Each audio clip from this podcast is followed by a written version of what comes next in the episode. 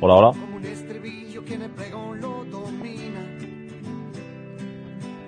¿Qué tal? Muy buenas. Bienvenidos a En Pista, eh, una jornada número 22 de la Liga Nacional de Fútbol Sala. Eh, nosotros siempre nos hemos acostumbrado por ser amigos, por ser una familia. eh, y hoy la familia esta semana ha recibido un duro golpe. eh, un duro golpe porque al final eh, problemas familiares eh, está claro que afectan a todos. Hoy es un día para dedicar un programa especial a una persona que nosotros queremos y apreciamos un montón. Este programa, sin duda, tiene una carga emocional importante porque nuestra compañera Tania Martín nos está atravesando el mejor de los momentos. Así que solo nos queda desearle pues que, que todo vaya lo mejor posible y sobre todo que sepa que nosotros somos su familia también y que al final tenemos eh, muchas cosas en común. Así que desde aquí, Tania Martín, un beso muy grande y sobre todo este programa, en pista, va por ti. Empezamos, eh, son las ocho y media y esto es Pasión Deportiva Radio, esto es En Pista FM.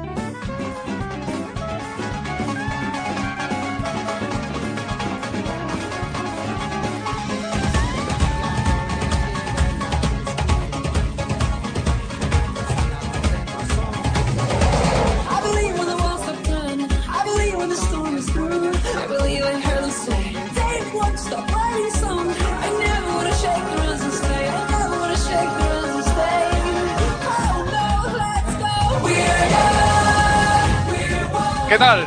Bueno, pues venga, vamos a cambiarle la cara porque comienza una nueva jornada de la Liga Nacional de Fútbol Sala y hoy tenemos cuatro partidos en directo.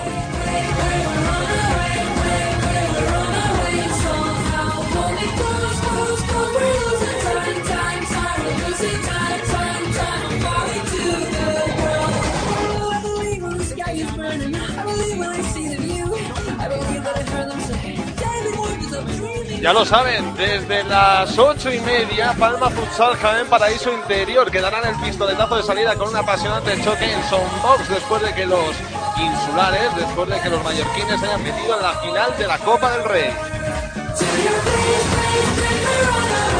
Ya luego a las 9 de la noche tendrán lugar los dos luego tendremos el partido, perdón, a las 9 menos cuarto entre Uma Antequera y Santiago Futsal, un duelo de necesidad para los locales y un duelo en el que también los santiagueses tendrán que ir a por todas. A las 9 de la noche arrancarán los otros dos partidos restantes y que podrán seguirse bien en directo aquí en el Pista FM y a través de LNPS directo. Porque el Elche, vulcanizados Alberola, se enfrenta a Jumilla Bodegas Carchero, un partido vital para ambos equipos con la permanencia en juego. Mientras que desde la televisión de Murcia se emitirá el Pozo Murcia frente a Levante Unión Deportiva. Un viernes sin duda de fútbol sala con la pasión, emoción y espectáculo propio de la Liga Nacional de Fútbol Sala.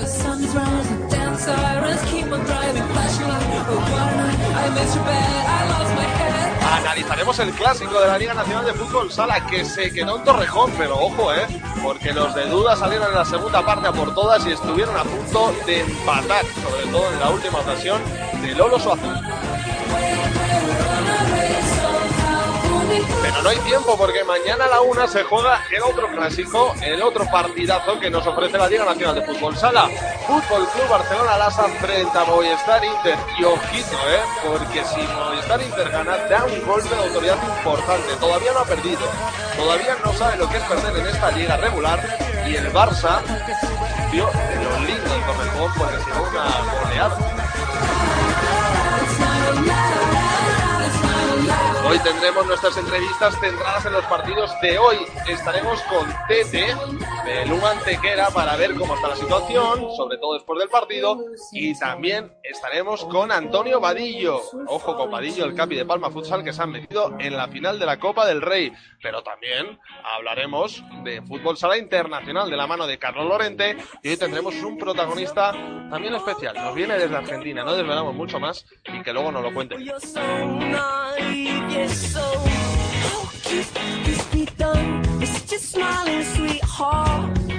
Fútbol sala femenino. También repasaremos lo más importante en la segunda división y en la, en la segunda división B de la mano de Iván Jiménez y todo lo que, todos los datos que vendrán luego de la mano de David Sánchez, ya lo saben, a pasar tres horas de fútbol sala con nosotros. No somos los mejores, pero lo hacemos de lo mejor que podemos. Así que no se despeguen de Pasión Deportiva Radio y de esta, de su casa, en Pista FM. She knows I'm not beautiful, said baby, she still scared me.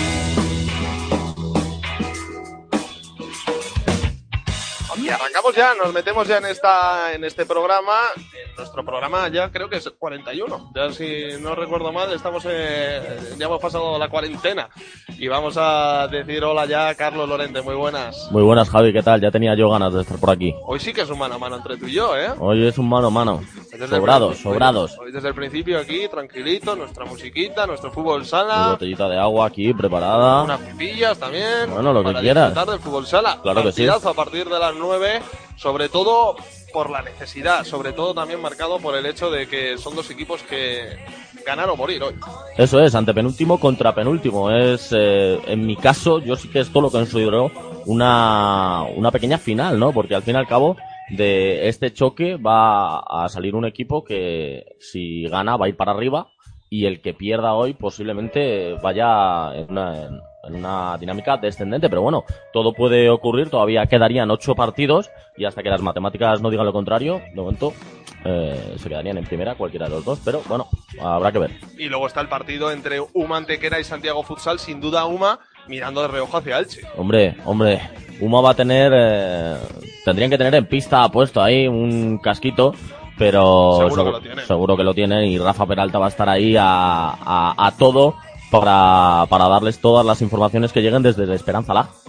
Bueno, vamos a ver. Dice mejor que no lo tengan. Vamos a darle ya el primer saludo porque lo primero que nos ha llamado la atención es una de las noticias. Hay goteras en, eh, en el Fernando Argüelles. Rafa Peralta, muy buenas. Hola, ¿qué tal? Buenas noches. Pues sí, eh, hay una pequeña gotera ahí situada sobre el centro del campo, eh, escorado aquí a la derecha, donde nos encontramos nosotros ah, situados normalmente, eh, la posición aproximadamente sobre 12 o 13 metros de, de la portería derecha, como te he comentado, y bueno, ahora mismo están observando a ver si se puede jugar o no, están ahí con unos papelitos intentando quitarlo, ha estado todo el calentamiento una cuba ahí puesta para que las gotas que cayesen cayesen dentro de la cuba. Y bueno, ahora mismo ha parado también de llover y parece ser que sí, que todo va a empezar. Bueno, ahora mismo los equipos están en vestuario, supongo que los colegiados ahora mismo le acaba de caer una gota a uno de los chavales que está no para de mirar hacia arriba y bueno, las gotas siguen cayendo. Esperemos que, que se pueda solucionar y que se juegue el partido. La verdad que es la peor... Perdón, perdón. Decíamos, Rafa, partido de necesidades hoy entre Uma y Santiago y sobre todo con ese ojo mirando hacia Elche, ¿no? Sí, la verdad que sí, que ese partido es el que le... ellos tienen que estar mirando de reojo hacia Elche. La verdad que todo lo que no sea que Uma asume los tres puntos y que bueno, allí Elche y, Jumilla empaten, pues la verdad que no le viene muy bien al equipo de al equipo de Moli y de Tete, ¿no? La verdad que lo suyo sería también que Jaén hiciese bueno y ganase, porque si no sí se puede meter en un problema y meternos a los andaluces en un problema general a todos. Bueno, pues vamos a ver. Sobre todo tenemos alguna baja confirmada en el día de hoy, ¿no? No te, perdona, no te he escuchado. Decíamos, Rafa, que alguna baja confirmada por parte de Uma Antequera y encima importante. Sí, tenemos la baja de Tete, del carismático capitán del equipo universitario. Y bueno, suponemos que ahora pues se colocará por aquí por detrás del vídeo a dar las instrucciones, a ayudar en todo lo que puede, como siempre, a su equipo. Y evidentemente a dar las instrucciones oportunas que supongo que Molly le dirá. Bueno, pues con esa baja sensible se presenta Uma Antequera en este partido sin su goleador, sin Tete, así que vamos a ver qué es lo que pasa y finalmente a ver qué es lo que termina pasando. Ahora enseguida estaremos eh, de nuevo en el Fernando Argüelles, pero vamos a saludar también al otro lado de la línea a Iván. Iván, muy buenas. Muy buenas noches, Javi. Bueno, pues sobre todo jornada importante, ¿no? Diríamos en esta Liga Nacional de Fútbol Sala, jornada de inflexión, sobre todo mirando hacia los puestos de abajo, porque también juega Jaén ante Palma y, y ojito, porque después de la derrota de los jienenses en casa frente a Spil, eh, esto no está, no está sentenciado, ni mucho menos, tienen que seguir mirando hacia abajo. Sí, desde luego, es una jornada clave, cuatro partidos, en tres de ellos eh, los, están los cuatro equipos de la zona baja y, y hoy puede ser muy bonito ver esa lucha por, por los puestos de descenso. Bueno, pues vamos a ver qué es lo que termina pasando. Eh, ya saben que también vamos a tener el partido desde Murcia con nuestros compañeros Enrique Manzano y también estará Armando Valera.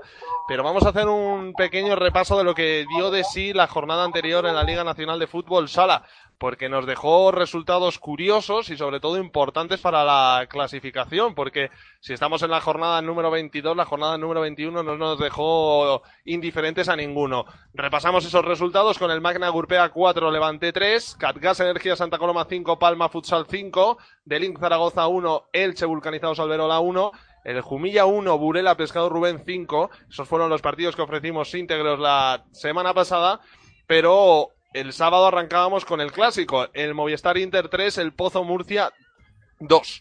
Un partido en el que sin duda eh, la primera parte y sobre todo duda lo calificó varios errores, ¿no? Eh, que hubo durante ese partido que el Pozo los pagó caros. Y tanto, y tanto que, que los, paló- los pagó caros. Sí que es verdad que en la segunda parte el Pozo se enchufó un, eh, un poquito más, pero ya tenía la renta Movistar Inter, un Movistar Inter que, que parece que da igual que no tengan que jugar eh, más partidos de liga, ¿no? Tras el europeo han vuelto los jugadores y han vuelto totalmente enchufados y era un partido importante para ver cómo salía este partido Movistar Inter y también el Pozo y finalmente el Movistar Inter salió o sea, campeón de este partido el Pozo pues bueno pues a seguir remando en esta temporada no Viene- ahora después vendrá la Copa que yo creo que ahí pondrán muchas ilusiones y sobre todo harán el, eh, el do de pecho no porque al fin y al cabo si ganas la Copa más o menos la temporada la has arreglado Vamos a escuchar, de hecho, a uno de los protagonistas de ese partido. Vamos a, escu- a escuchar de, a Raúl Campos, al Chorri, que habló con nosotros después del partido. Vamos a escuchar al pívot del Pozo Murcia. Estamos con otro de los que han recibido un galardón por ser campeón de Europa. Estamos con Raúl Campos. Raúl, partido complicado, pero que da la sensación que el Pozo ha podido dar algo más, incluso llevarse un punto de aquí. Sí, muy complicado. Inter no- nunca concede puntos a nadie, es un, un rival muy duro aquí en su cancha. Hemos dado todo, hemos estado cerca del empate, pero al final nos vamos con ese mal sabor de boca que, que podía haber sido un punto bueno para nosotros. Jornada rara, lo decíamos. Vienes del europeo y de repente, ¡pum!, te encuentras con un clásico. Eh, ¿Cuesta cambiar el chip? Bueno, sí, cuesta asimilar un poco lo que sucedió en el Campeonato de Europa. Hemos tenido tan solo dos días para preparar un partido de este nivel, pero bueno, al final todos también tenemos ganas de, de volver a la liga y más con un partido como este. Luego, otra de las, de las clases estuvo justo al final. eh, Jugando de 5 hubo un poco de caos. Al final, en el cambio, también tuvimos eh, se recibió ese gol de, de Inter en la primera parte. Ha habido un poco de coordinación, ¿no? Sí, al final hemos pagado caro esos errores puntuales, hay que tener más calma, más orden y llegan y, y nos hemos quedado a punto, pero bueno, seguir trabajando. Ahora solo queda pensar Copa del Rey y eh, luego trabajar en Liga, pero sobre todo un objetivo, Copa de España. Sí, Copa del Rey muy importante para nosotros, estamos a un partido de la final, un objetivo que nos marcamos al principio de temporada, la Liga con el Levante el viernes que también nos jugamos mucho y luego ya Copa de España, llegar en el mejor momento posible para poder hacer una buena Copa. Raúl, gracias por atendernos. Gracias a vosotros. Bueno, pues esas eran las palabras de Raúl Campos después del partido en Torrejón de Ardoz. Sin duda, ahora el Pozo Murcia, después también del empate en la Copa del Rey ante Aspil y de haberse metido en, en la final, eh, le queda esa bala para salvar una temporada en la que si luego la Copa de España no sale bien, bueno, una Copa del Rey te salva la temporada, más teniendo en cuenta que el Pozo no ha ganado nunca esa Copa del Rey. Claro, yo decía que la Copa de España te, te arreglaba la temporada, la Copa del Rey, lógicamente, también. Es decir, es otro título y es otro título que va a tener muy complicado porque enfrente va a tener a un equipazo, un Palma Futsal que también va, va a ir a por todas. Así que también me gustaría ver cómo sale el Pozo ante, ante Levante, un Levante que no ha ganado nunca fuera de- en esta temporada, no ha ganado fuera de casa. Y vamos a ver porque es un partido también bastante apetecible. Bastante apetecible, como lo que va a arrancar en tan solo un minuto. Vamos a recordar también que ahora mismo se está jugando el partido entre Palma Futsal y Jaén Paraíso Interior. De momento tenemos los quintetos iniciales con Joselito, Tomás, Chico y Atos que entran en Palma Futsal ya en las primeras rotaciones. Murga, Buendía y Eloy Rojas han entrado por parte del Jaén. De momento 15 minutos para llegar al descanso. Sigue el 0 a 0 y nosotros vamos a abrir la, la pista número 2. El Fernando Argüelles de Málaga de Antequera.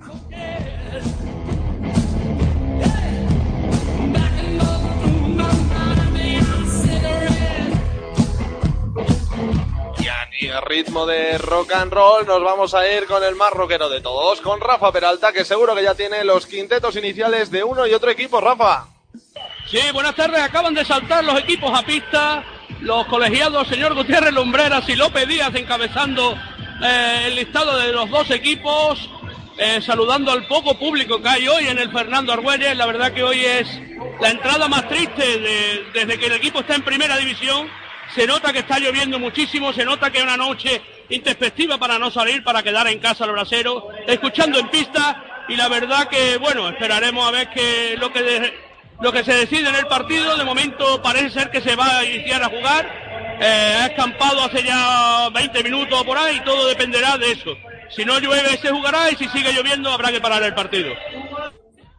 Bueno, pues eso es, ojo, ¿eh? puede ser noticia, pero la gotera tan- es tan grande, Rafa.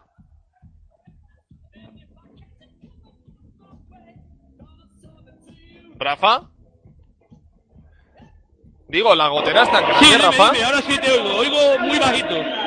Vamos, sobre todo es por los gritos que pega el speaker. Decía que si la gotera es tan grande y si ya estamos, pues nos dan los quintetos titulares de uno y otro equipo.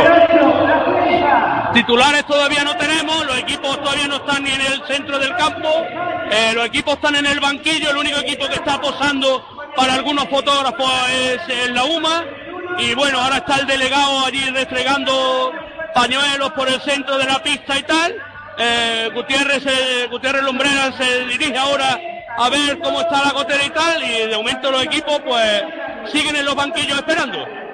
Bueno, pues vamos a ver qué es lo que pasa. Se va a retrasar, por tanto, el inicio de ese encuentro entre Humantequera y Santiago Futsal. Nosotros, enseguida también estaremos ya abriendo las primeras conexiones con ese partido de las nueve de la noche. Los dos partidos que nos quedan por abrir. Sigue, por cierto, de momento el resultado de tablas en el marcador y ya tenemos listos en el Palacio de los Deportes para narrar el pozo frente a Levante a Enrique Manzano, que está por allí con Armando Valera. Y vamos a ver si los tenemos ya conectados. Vamos a ver si están por aquí ya los dos. Sí, ahí los tenemos. Chicos, muy buenas. Muy buenas, Javi. Bueno, partido importante para el Pozo Murcia que juega contra Levante, que no ha ganado nunca fuera de casa. Así ¿cómo están los ánimos por allí? ¿Cómo está la entrada por el de de Murcia? Pues la verdad que creo que estamos delante de la mejor entrada de la temporada, porque poco a poco se va llenando todavía 15 minutos para que el partido. Y la verdad que el ambiente es muy bueno, la gente tiene ganas de fútbol y sobre todo con la ilusión de, ya que el martes conseguimos el pase para estar en la final de Sevilla para disputar la Copa del Rey y habrá un nuevo campeón. Exactamente. Eh, ¿Cómo ha sentado la clasificación? ¿Qué ha dicho Duda en la previa de este partido? Bueno, pues duda no siempre a confiar en que este equipo va a quedar tercero, que hay que tener confianza, que este equipo ha llegado con renovado, con lo conseguido en Serbia y que poco a poco ya los resultados, ya se vio que la imagen del equipo cambió contra Palma en las semifinales de Copa y esperemos que siga por esa línea del partido de hoy. Y aunque Levante no haya ganado fuera de casa, nunca, nunca queda lo por descartado y los partidos hay que jugarse como dice el entrenador, los, los partidos son 40 minutos y pueden pasar cualquier cosa. Bueno, pues vamos a ver qué es lo que pasa en ese partido del Pozo frente a Levante. En nada estaremos de nuevo contigo, Quique y Armando, estaremos con vosotros, pero nos vamos directamente hasta Antequera, donde parece que va a terminar empezando el partido. ¿No es así, Rafa?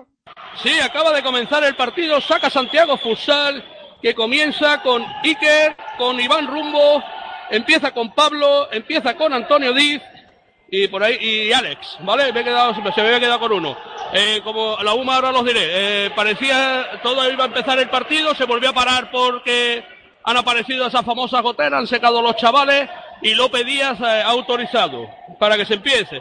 Eh, por parte de UMA está jugando Fali, está jugando Javi Sánchez, está jugando Chillo, está jugando Claudio y en la portería Valera.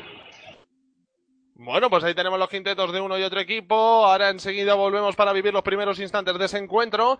Pero sobre todo las primeras sensaciones. Tenemos ya en el túnel de vestuarios tanto a los jugadores de Jumilla Bodegas Carchelo como a los jugadores de Elche en el Esperanza Lac. Ya están preparados, queda menos de 10 minutos. Jugadores al vestuario, Carlos. Sí, jugadores a vestuarios han estado ya calentando en eh, este Esperanza La, que se supone que va a tener una muy buena eh, entrada porque es eh, Llenazo absoluto, eh, llenazo absoluto, incluso en el en eh, Twitter, en la cuenta de, de Elche, lo decían que es un partido difícil y cuanta más gente viniese a apoyar a su equipo, mucho mejor, claro que sí. Por cierto, ya tenemos el primer tanto de la noche en, Pista FM. Marca Bruno Taffi, marca Palma Futsal, arma la pierna derecha desde el lateral y el balón pega en el larguero y entra. Así que 1-0 cuando quedan 10 minutos para el descanso. Se adelanta Palma que sigue con ese ritmo increíble de, de juego y sobre todo una dinámica ganadora increíble para el conjunto de Juanito, que por cierto tenía una imagen curiosísima, ¿eh? Bañándose, sí, bañándose. en. Eso es, bañándose, celebrando el pase, ¿no? A la final de, de la Copa del Rey. Pues fíjate, Palma va muy en serio. Eh, empieza ganando este, este partido ante Jaén para Paraíso Interior. Y una cosa que te quería comentar, Javi, que me parece mm, eh, muy buena es que, por ejemplo, eh, bueno, no tenemos imágenes del, del Palma, del, de Son Mox. Y lo que ha hecho la Junta Directiva es que ha puesto a un euro las entradas de los que estuvieron ante el Barcelona. Es decir, toda la gente que estuvo ante el Barcelona en eh, Copa del Rey, pues podía haber ido hoy al partido por un solo euro. Me parece bastante bien. Muy buena también la iniciativa de, de este tipo de, de clubes que lo hacen pues sobre todo para ver Son Mox lleno. También nos decía nuestro compañero desde Mallorca, Rafa Yelaber, que nunca había visto Son Mox de esa manera, que nunca había visto tanta gente en ese pabellón y fueron parte fundamental por lo que estuvimos pudiendo ver y seguir, sobre todo sentir, ¿no? Que el público estaba muy dentro con su equipo, sobre todo viendo que tenía la opción de meterse en Copa del Rey. Eh, vámonos hasta Antequera, vámonos con Rafa Peralta. Rafa, ¿cómo ha arrancado el partido? Bueno, pues la primera ocasión de gol la ha tenido el equipo de Santiago. Una falta en el borde del área que ha cometido Fali. Ha salido Catela a lanzarla, pero bueno, se ha estrellado en el cuerpo, en el pecho de Valera. La contra ha sido, ha intentado salir a la contra Claudio da Silva, que hoy vuelve a la titularidad. Se nota que no está Tete, evidentemente. Y Claudio da Silva ha vuelto a la titularidad y la verdad que ha perdido el balón en el centro del campo. Volviendo ya al tema de la cotera, y ya tampoco no lo vamos a comentar más, al salvo que pasara algo. eh, se ha visto claramente cuando el equipo, la jugada no está por allí, eh, salta el chaval que tiene el rollo de papel, seca corriendo y se sale, ¿vale? O sea que ese va a ser, parece ser, la tónica eh, a seguir durante todo el partido. Ese va a ser el plan, el plan B, ¿no? Sí, la verdad que, bueno, parece chocante, ¿no? Una instalación en la que se han gastado tanto dinero. Eh, quizás también sea que vivimos. ¡Gol! ¡Gol de Fali! Vaya cantazo del portero de Santiago Futsal. El gol ha sido aproximadamente de 16 o 15 metros. Eh, ha salido a la contra el equipo de Uma y de 16 o 15 metros ha tirado un latigazo y el portero de Santiago Futsal pues ha estirado la pierna y no ha podido llegar. La verdad que ha sido un golazo, el portero también ha ayudado, pero bueno, eh, 17.50 para el descanso y se pone Uma por delante en el marcador 1-0 gol Fali. Bueno, pues marca Fali, marca el primero Mantequera que esta historia la he visto ya en esta temporada al menos 6-7 veces. Se adelanta la Mantequera en casa, marca Fali, un Mantequera 1, Santiago Futsal 0. Así que con Gotera incluida, de momento van llegando los goles, porque recordamos que Palma Futsal también está ganando. Queda poco para que arranque el partido en el Palacio de los Deportes de Murcia también. El Pozo frente a Levante Unión Deportiva. Quique, eh, ¿tenemos una orientación ya de por dónde pueden ir los quintetos titulares? Pues ahora mismo no, no hay nada, están los jugadores, están retirados, esperando a que salgan, los animadores están animando un poquito a los aficionados que se están colocando en su respectivo asiento. Esto queda nada para que arranque y yo creo que va, va a apostar con, con todo y veremos a ver si consiguen esa victoria que hoy hay que ganar sí o sí. Y Quique, hazme una fotografía de, de Murcia en el día de hoy. Hazme ahí una foto para que nos imaginemos un poco todos los que no estamos por allí cómo, cómo va a ser ese partido, cómo está el palacio, cómo pinta, cómo ha pintado el día por Murcia, porque por Madrid la lluvia ha sido clara durante toda la jornada de viernes, ¿eh? Aquí en Murcia el agua no, no quiere cuentas con Murcia, aquí el sol reina, aunque se le ha corrido un poco de aire, pero el sol ha reinado, eh, la gente tiene ganas de fútbol sala, eh, está totalmente, la tribuna está llena, el lateral tiene muy buen aspecto ya que han venido eh, chicos de colegio de aquí de Murcia, las cheerleaders se preparan para darle la bienvenida a los jugadores y esto Javi, esto arranca ya, esto ya estamos aquí de vuelta con la Liga Nacional de Fútbol al Palacio de Deportes de Murcia después de ese Europeo de Serbia.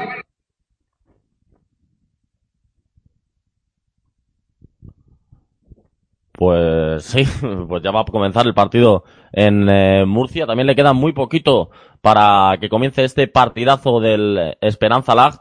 Partidazo por, eh, por la zona baja de la clasificación.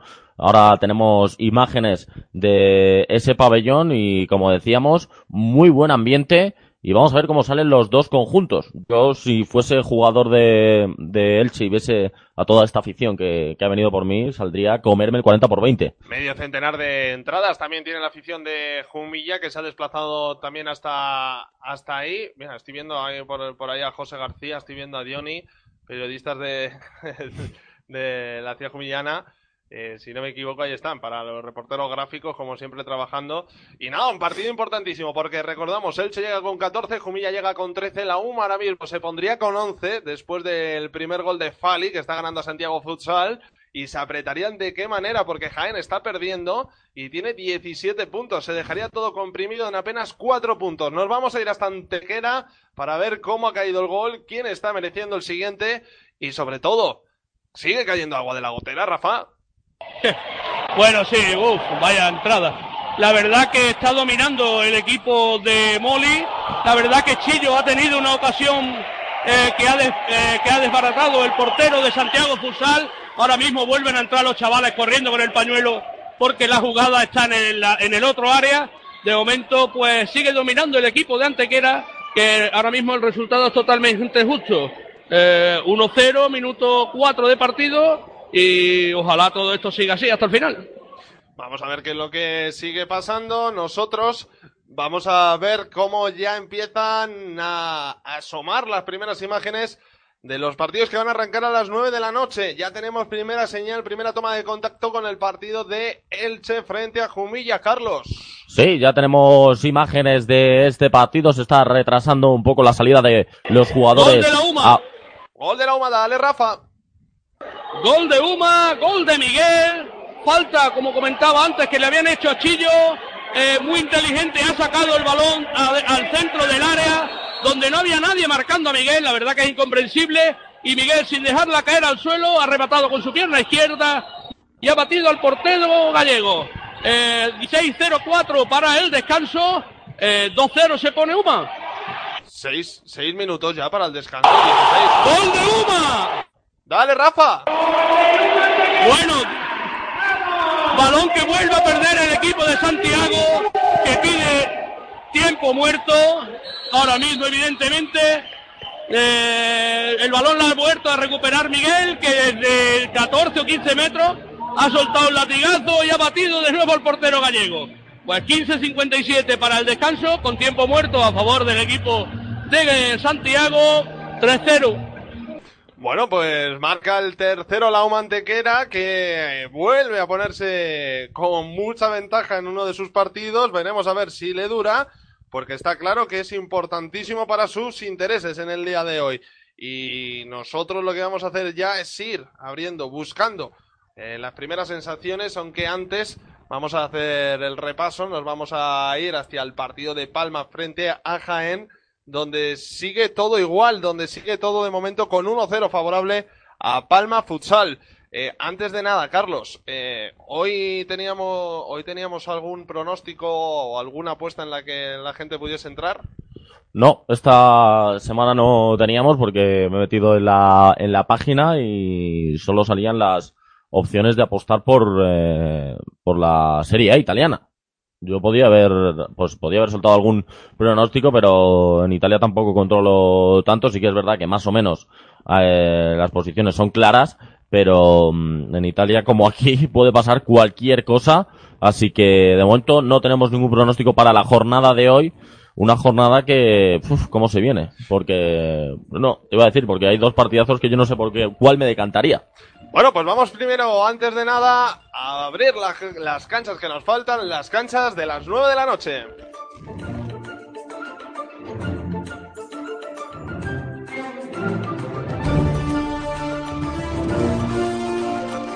Desde las 9 de la noche, en tan solo un minuto, por GTM Murcia y sobre todo por En Pista FM, con las voces de Enrique Manzano y de Armando Valera, el Pozo Murcia, levante chicos.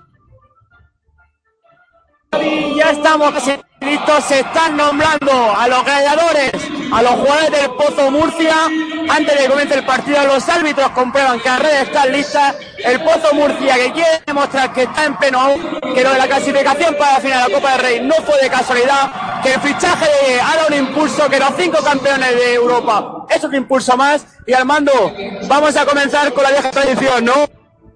Vamos a comenzar aquí con la vieja ya son las nueve de la noche, Campeones Deportes, 20 no- jornada número 22, así que dice, lo dice.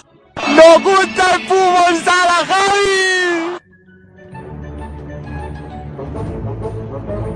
Nos gusta el fútbol sala y nos vamos a otra pista donde se va a vivir con emoción este deporte que tanto nos gusta, este 40 por 20, porque ya saltan los protagonistas a la esperanza, la Carlos Lorente, todo tuyo.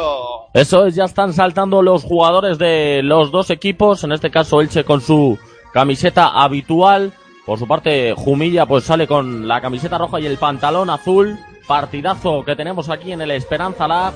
Vamos a ver quién sale del pozo, quién consigue salir de ese pozo de abajo.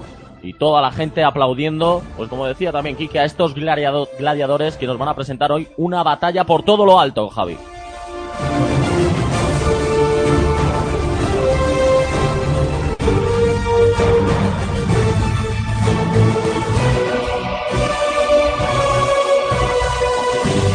Y nosotros ya con los cuatro partidos en directo nos metemos en materia y vamos a repasar la jornada 9 de la noche en Vista FM Pasión Deportiva Radio.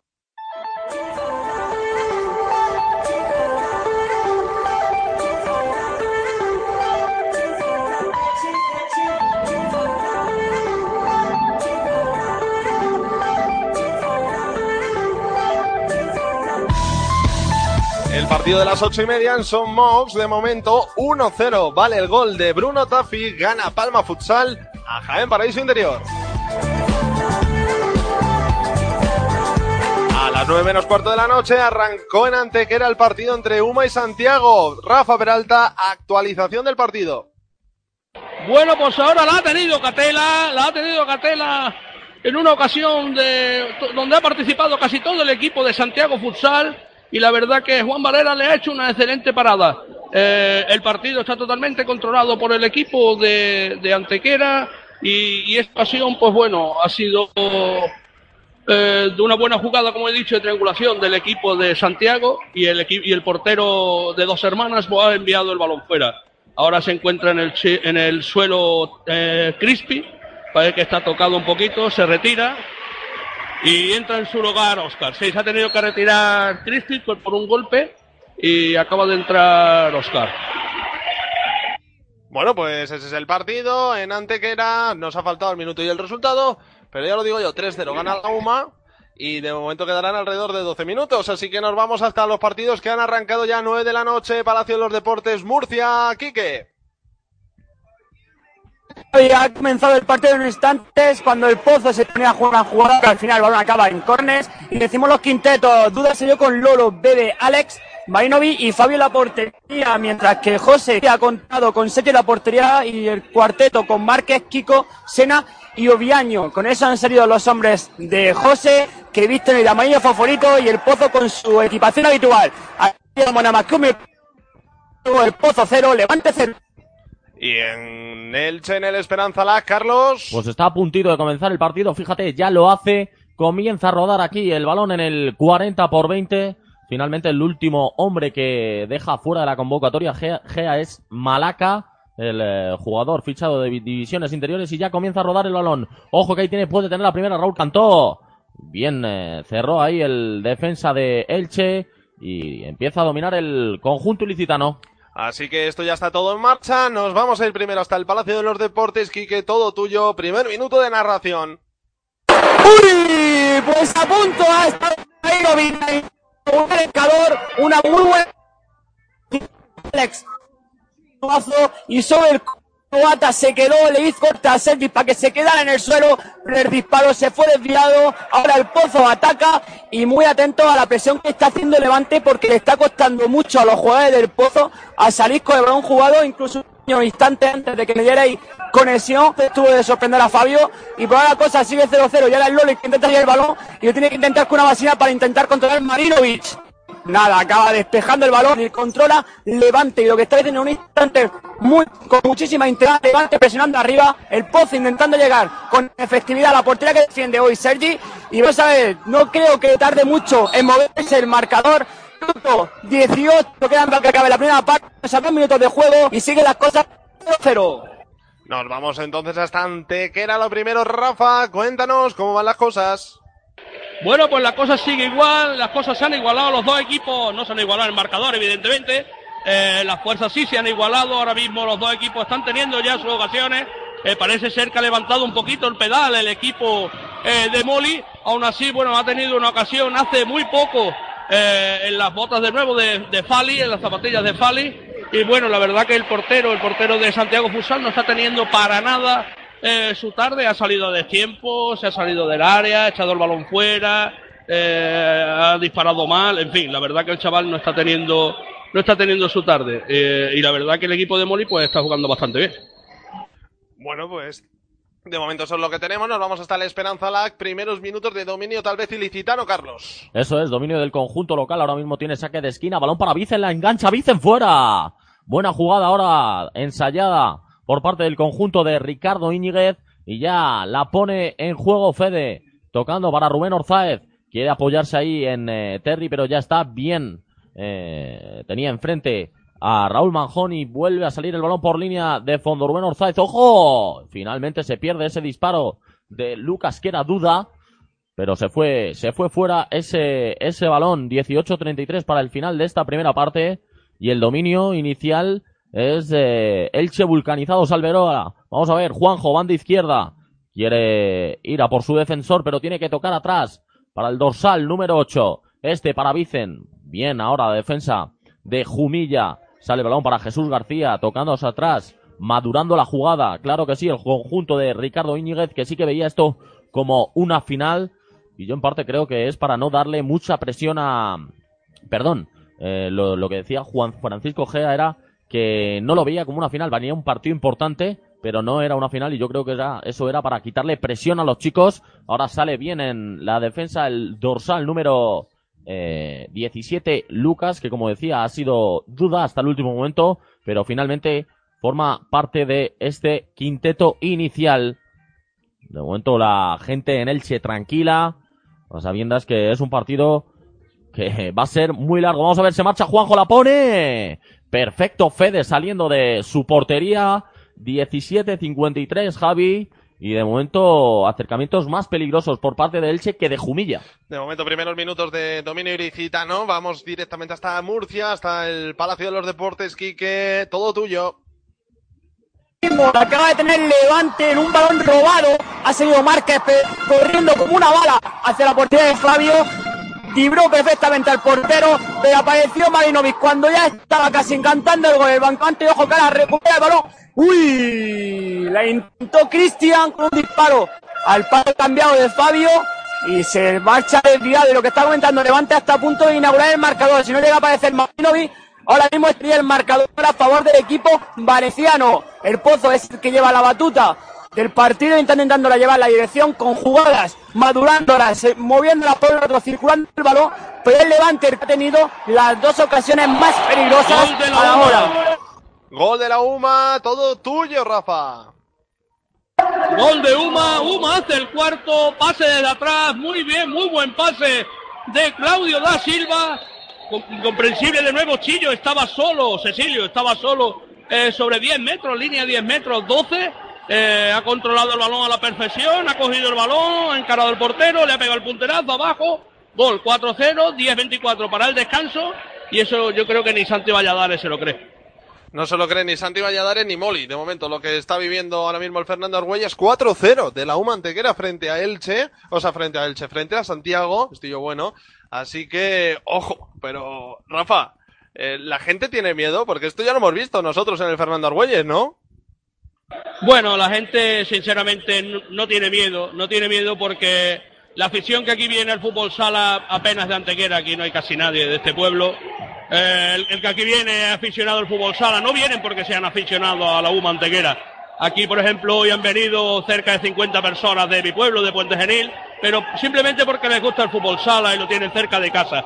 Eh, aquí apenas hay afición del pueblo, hoy solo está lleno aquel costado y la zona de prensa un poquito, los fondos no hay nadie, absolutamente nadie, después haré una foto para que se pueda ver. Y bueno, la verdad que hoy, ya que había estado hablando sobre el tema de- del precio de las entradas, es incomprensible que estando en la posición que está, en la situación en la que esté, eh, todos los partidos, excepto los grandes, llamémosle grandes, han costado 5 euros y hoy ha subido a 6 y, y los niños, pues sí, es simbólico, 50 céntimos más, 2 euros y medio, pero bueno, no creo yo que el, el equipo esté en las circunstancias como para tener una subida de precio estando en el sitio donde está. Pero bueno, esa es mi opinión, evidentemente. Bueno, eh, también es cierto. Al final unos hacen por intentar llenar, otros hacen por intentar llenar el bolsillo, que es normal también.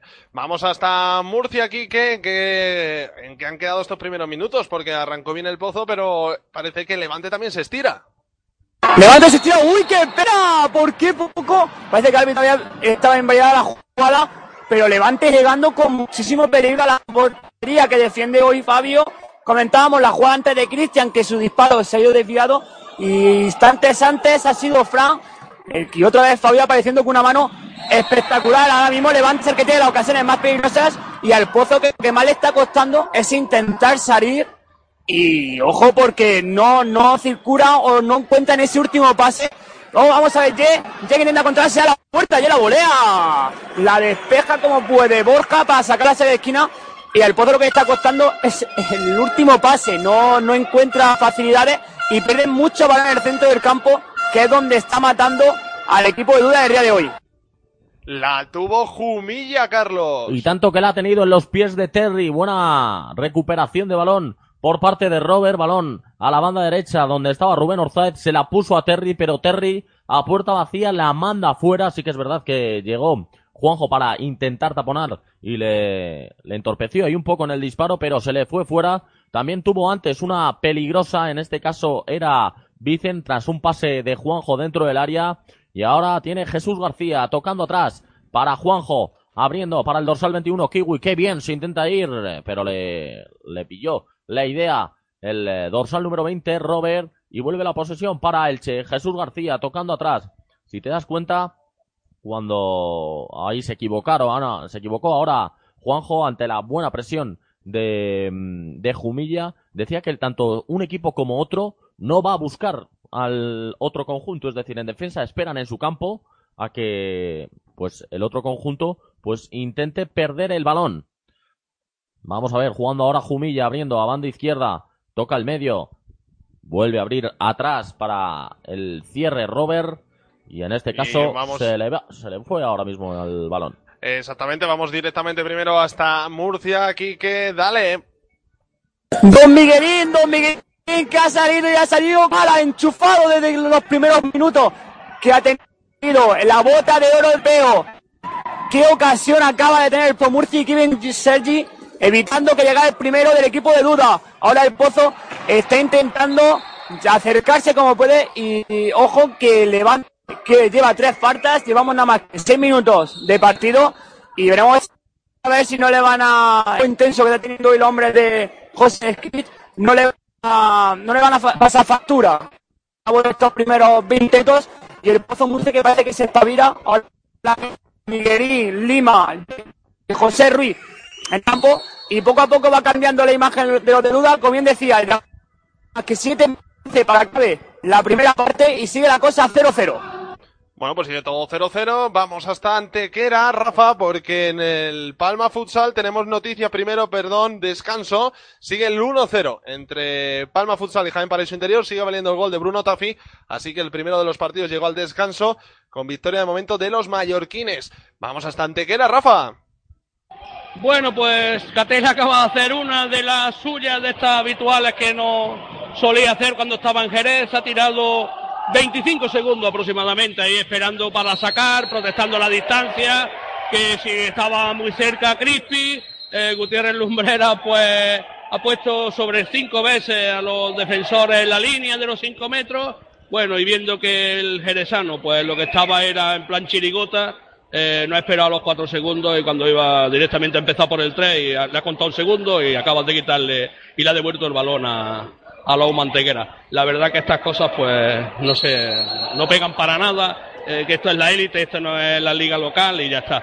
Y el partido por lo demás muy bien, la UMA sigue en su papel, el, partido lo tiene totalmente controlado, 4 a 0 y faltan 8-19 para el descanso y la verdad que mm, el equipo de Sante Valladares no, no muestra ningún habitismo de, de- de crearle problemas a la portería de Juan Varela. La verdad que se acerca muy, muy poco el equipo santiagués y bueno, la verdad que el resultado es totalmente justo.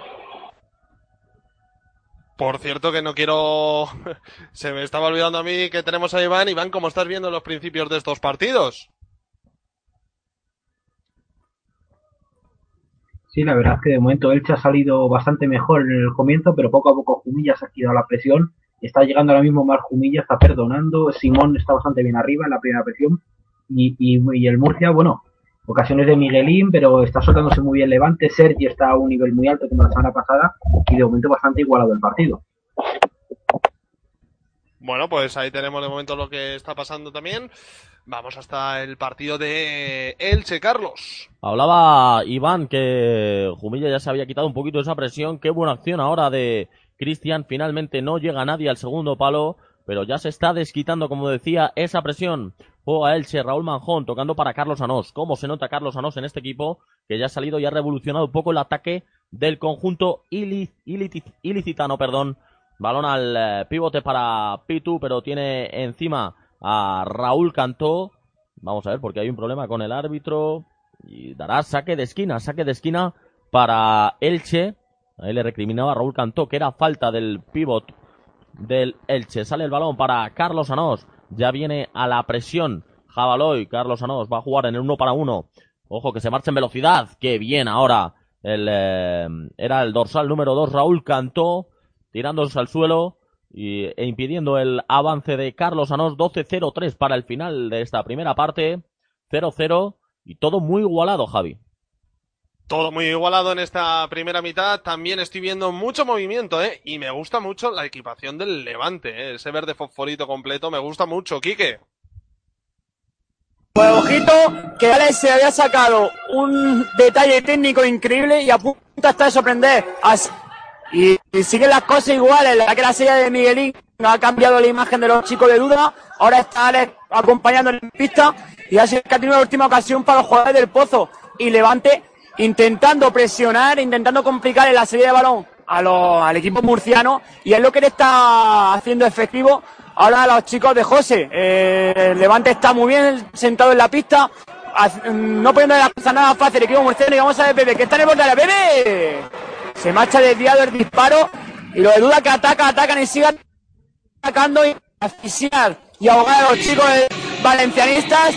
Y la cosa está, la verdad, que igual igualada no sabemos quién se va a empezar a adelantar en el marcador porque cualquiera puede hacerlo en cualquier instante. Pero vamos a ver lo que pasa. Ahora mismo, nada más que llevamos nueve minutos para que llevamos de esta primera parte. 11.36 para que acabe. El Pozo cero, Levante cero, el Palacio de Deportes de Murcia, Javi. Nos vamos entonces hasta Antequera para actualizar cuánto queda para el descanso, Rafa. 7-0-2, 7-0-2 quedan para el descanso. Y la verdad que, bueno, de nuevo Uma ha tenido la ocasión. Ahora otra vez Miguel, Oscar se presenta. La vuelve a perder el portero, yo creo que va a entrar. ¡Sí! Gol de Javi Sánchez. Hacen el quinto. La verdad que Santiago Futsal es una marioneta en las manos de Uma. Y la verdad que faltan 6.51 para el descanso. Y bueno, esto sí que es un chorreo. 5-0.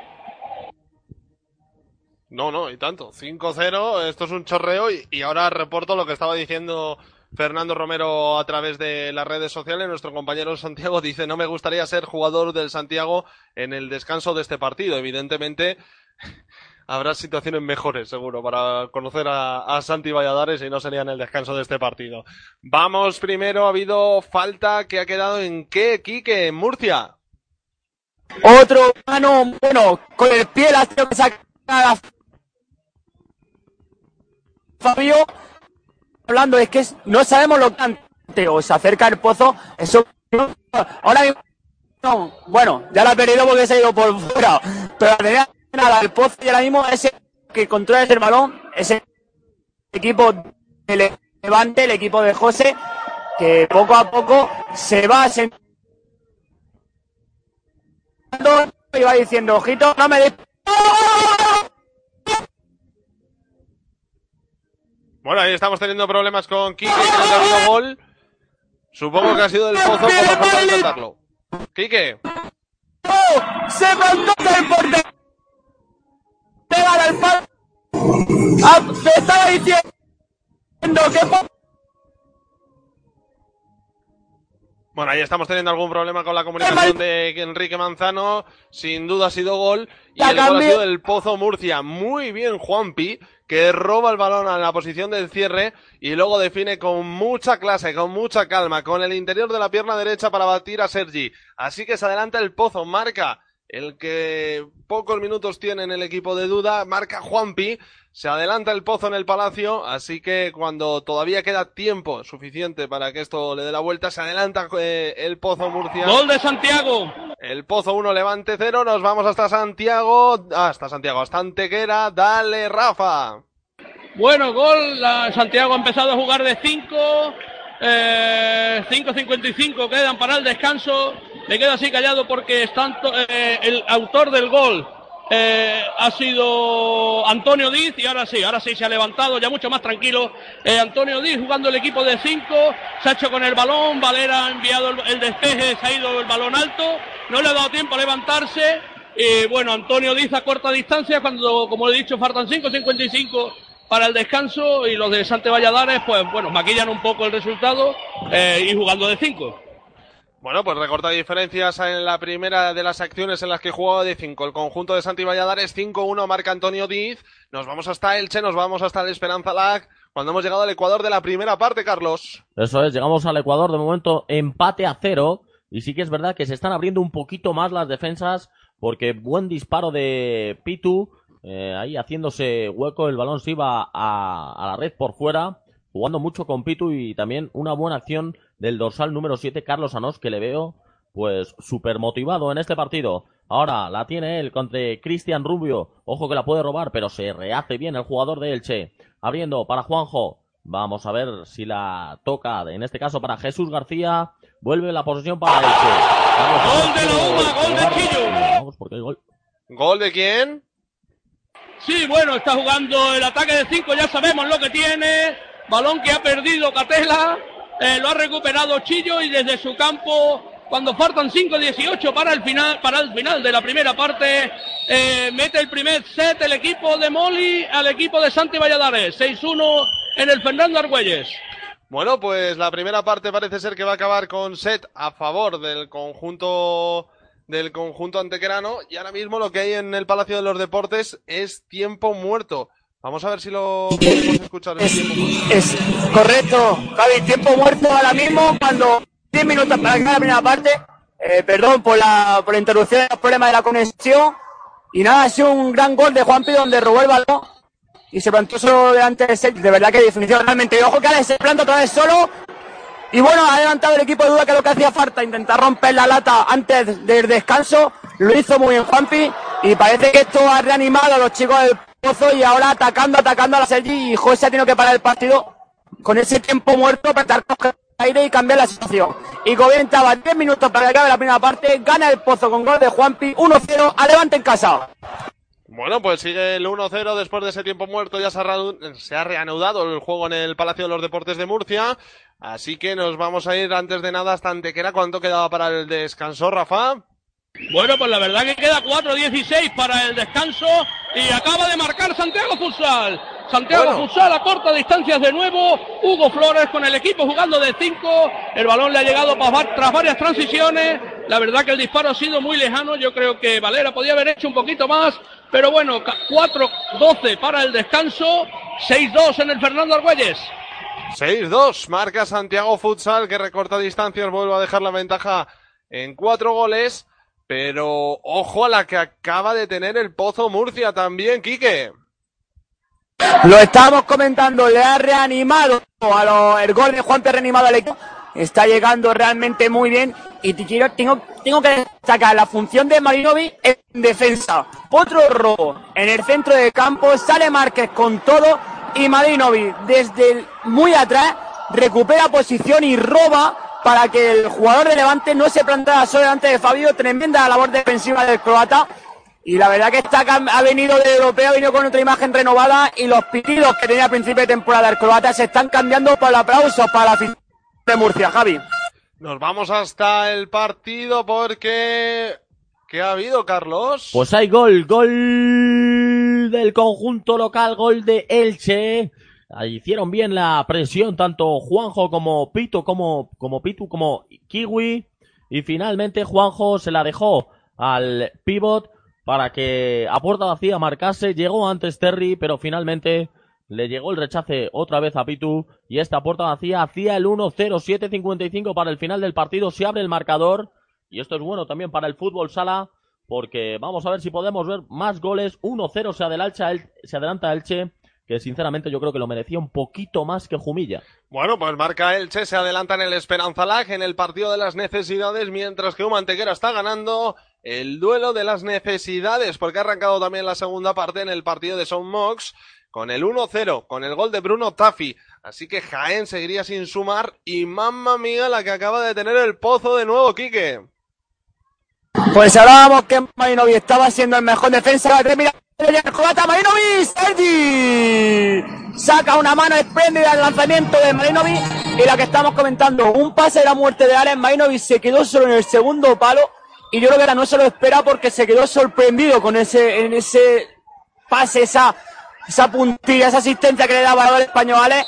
El diablo de Cieza, que no se lo esperaba y no puede rematar. Ahora le remata el saque de esquina, que se mancha desviado. Y ahora mismo el Pozo, a ver que sigue atacando, atacando, atacando la, la meta de ese ¡Ojo, Gubia está a punto de meterse en propia levante. Una jugada saliendo de atrás. Ojo, no controló y por poquito no ha sorprendido a Sergi tenido que sacar la pierna magistralmente para evitar el gol de su compañero en propia puerta. Bueno, pues la ha tenido el Pozo, a punto de marcar el segundo, esta vez en propia puerta. En la buena acción, así que vamos a ver cómo sigue la jornada, porque está ganando Uma, está ganando el Pozo, está ganando Elche y está ganando Palma Futsal. Segunda parte, solo en Son Mox sigue el 1-0. Cerca del descanso, el partido de Antequera, Rafa. Bueno, pues ahora falta a favor de Uma. Eh, Santi Junior ha cometido falta sobre Oscar que se iba, que había recortado. La verdad que ha sido falta clarísima. Y ahora tiempo muerto a favor de Uma. Ha pedido Moli tiempo muerto, supongo que para dar un descansillo a lo suyo. Y también para trabajar un poco la estrategia, porque la falta está situada más o menos donde vino el, el segundo tanto. 2.30 para el descanso. Eh, 6-2 en el marcador. Bueno, pues estamos cerca del descanso. 6-2 para Humantequera. Vamos hasta Jumilla. Por cierto, curiosa la equipación del conjunto de Juan Francisco Gea, del conjunto murciano. Rojo y azul, esto yo no entiendo de moda, pero no casa mucho, ¿no? No, a mí no me, sinceramente no, no me gusta. El pantalón blanco, tal vez, que, Claro. es- que era el que usaba, el hecho de jugarlo Elche con pantalón blanco es lo que obliga a jugar con pantalón azul. Mezclan equipaciones, primera y segunda. Claro, pues mezclan equipaciones, se presentan aquí en el Esperanza Lag y de momento pierde 1-0 Jumilla, balón para Jesús García, abriendo para Kiwi, ahí va en el 1 para 1, madre mía, qué caño le hace, está muy atento Fede para salir de sus dominios y mandar el balón a saque de banda, huele más el segundo que el primero de Jumilla, por parte de Jumilla ha salido Everton.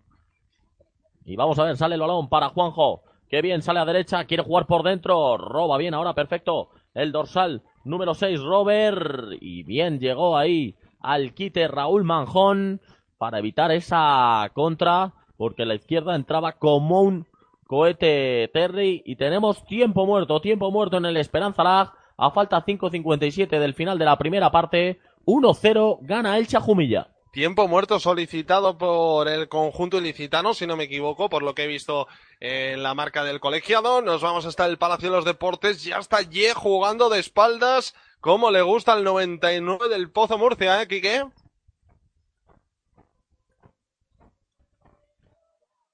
Aquí que también le gusta. El otro día, antes de nada, antes de nada, Iván, el otro día ya vimos un poco del despliegue físico que puede dar eh, el jugador recién fichado por el Pozo Murcia, ¿eh? Sí, desde luego, la verdad es que el otro día tuvo pocos minutos para ser recién llegado, pero bueno, ya demostró las fortalezas de arriba y una intensidad extra y bueno, veremos a ver la importancia que le puede dar el juego de arriba. Bueno, ahí tenemos eh, también problemas para escuchar bien a nuestro compañero Iván. Vamos a actualizar también el resultado de Son Mox, eh, porque tenemos eh, alguna novedad. De momento, dos goles de Palma Futsal en un minuto dejan el partido en una gran situación, sin duda, porque ha marcado el segundo tanto el protagonista que tendremos después en la noche de hoy, ha marcado Vadillo, el segundo de Palma, puerta vacía, que aprovecha una jugada de Tafi y la salida de Chema para marcar, y el tercero ha caído justo después, ¿eh? porque Sergio marca el tercero, y jugada individual y bate por bajo a Chema nada más sacar de centro. Minuto 17 de la, minuto 3 de la segunda parte, 3-0, está ganando Palma Futsal. Eh, vámonos hasta Murcia antes de volver hasta Elche a vivir los últimos minutos. Bueno, vamos a pasar primero por el partido antequera. Rafa. Bueno, 1.44, 1.44 ya para el descanso. La verdad que el partido, la primera parte se está haciendo bastante larga, pese a los goles.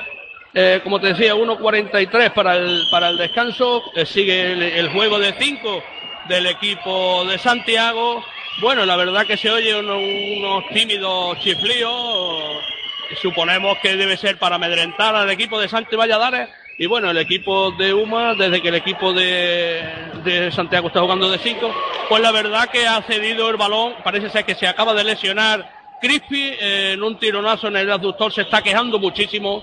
Entran ahora mismo la- los sanitarios a mirarle y puede ser que se haya se ha hecho bastante daño el, el- el veterano jugador de UMA. Vamos a ver ahora en qué queda todo eso. Enseguida volvemos. Vamos hasta Murcia. Quique, dale. Ahora mismo el Pozo Murcia que ataca, pero destacar que no hemos, no hemos podido contar la mano que ha sacado Super Fabio. Tremenda mano que le acaba de sacar a Fran pa- para evitar el 1-1. Y el Pozo Murcia que sigue dando ahora el Lima que intenta el saque de banda. Abre para Miguelín. Balón largo. Miguelín. Golpeó el balón, pero muy bien puesto. Oviaños que evitó que el balón llegara a puerta y lo saca a saque de esquina. Destacar que ha sido molestado con tarjeta amarilla, precisamente Oviaño, por un saque mal de banda. Curioso. Y ahora Marino y gol, gol, gol, gol, gol del Pozo Murcia. De la Roca para poner el 2-0 aquí en Murcia en un saque de esquina de Lima. José Luis se revolvió en el área y sacó el disparo donde no había hueco para poner el segundo a falta de 6 minutos para que acabe la primera parte. El Pozo 2, gol de José Ruiz. Levante cero. Marca José Ruiz, otro de los héroes de la Eurocopa de la séptima española. Marca el 3 del Pozo Murcia. Muy buena la acción, muy buena la conexión y desde dentro del área no perdona el forzudo cierre del Pozo Murcia. Buena asistencia de Gabriel Lima, así que el Pozo 2, Levante 0. Jumilla Elche, Elche Jumilla, Esperanza La, Carlos Lorente, todo tuyo. Pues contra ahora de Jumilla que vuelve a interceptar el dorsal número 8 Raúl Manjón que está haciendo un trabajo defensivo espectacular. Lo intentaba de lejos Rubén Orzaiz pero el balón se va muy desviado intentando pues eso robar balones Jumilla eh, al pillarles a la contra pero no están teniendo mucha claridad en tres cuartos de campo. Ojo, ya la tiene Carlos Anós. Está casi dentro del área. Toca atrás, pero estaba de por medio Juanjo y el balón sale a saque de banda. Buenos minutos de este Everton, ¿eh? Me gusta este jugador, este dorsal número 4. Sobre todo para empezar a explotarse en esta Liga Nacional de Fútbol Sala, que mejor que, que equipos de esa zona de la tabla, para empezar a conocer lo que es el fútbol sala español. Fíjate, se marcha ahora por potencia, pero es que tenía enfrente a, Jesús García y también llegó Juanjo por si acaso. Tendremos saque de banda 4-13 para el final de esta primera parte, una primera parte que en la que yo he notado un poquito de miedo, ¿eh? Un poquito de miedo, sí que es verdad que con el gol se ha quitado la presión, sobre todo Elche. Jumilla sí que sigue un poco agarrotado, pero sí que hay miedo, miedo al fallo, normal. Vamos a ver, porque hay falta. La pondrá en juego el dorsal número 6, Robert. Da la señalización el árbitro. Ahí va, coge carrera. Le pega. Da en Raúl Manjón, que es que se lleva todo en defensa, ¿eh? Es una... Antes he visto que han tenido que sacar la mopa. Pues la mopa del Elche es Raúl Manjón. Palia todo.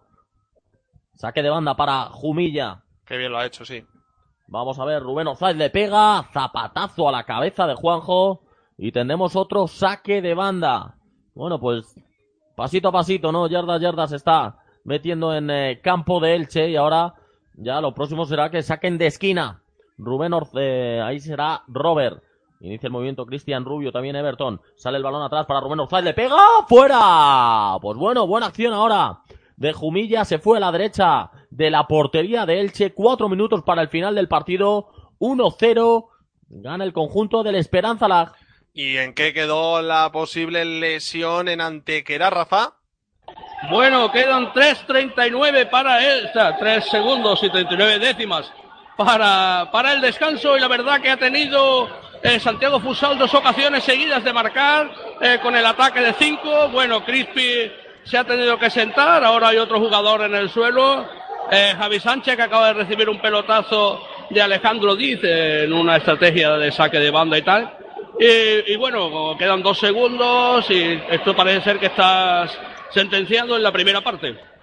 Bueno, pues ahora enseguida vamos al descanso, pero antes ha llegado el cuarto en Son Mox, marca Palma Futsal, ha marcado Atos, que marca el cuarto con un disparo desde la banda que sorprende de nuevo a Chema Mella, así que 4-0 Jaén.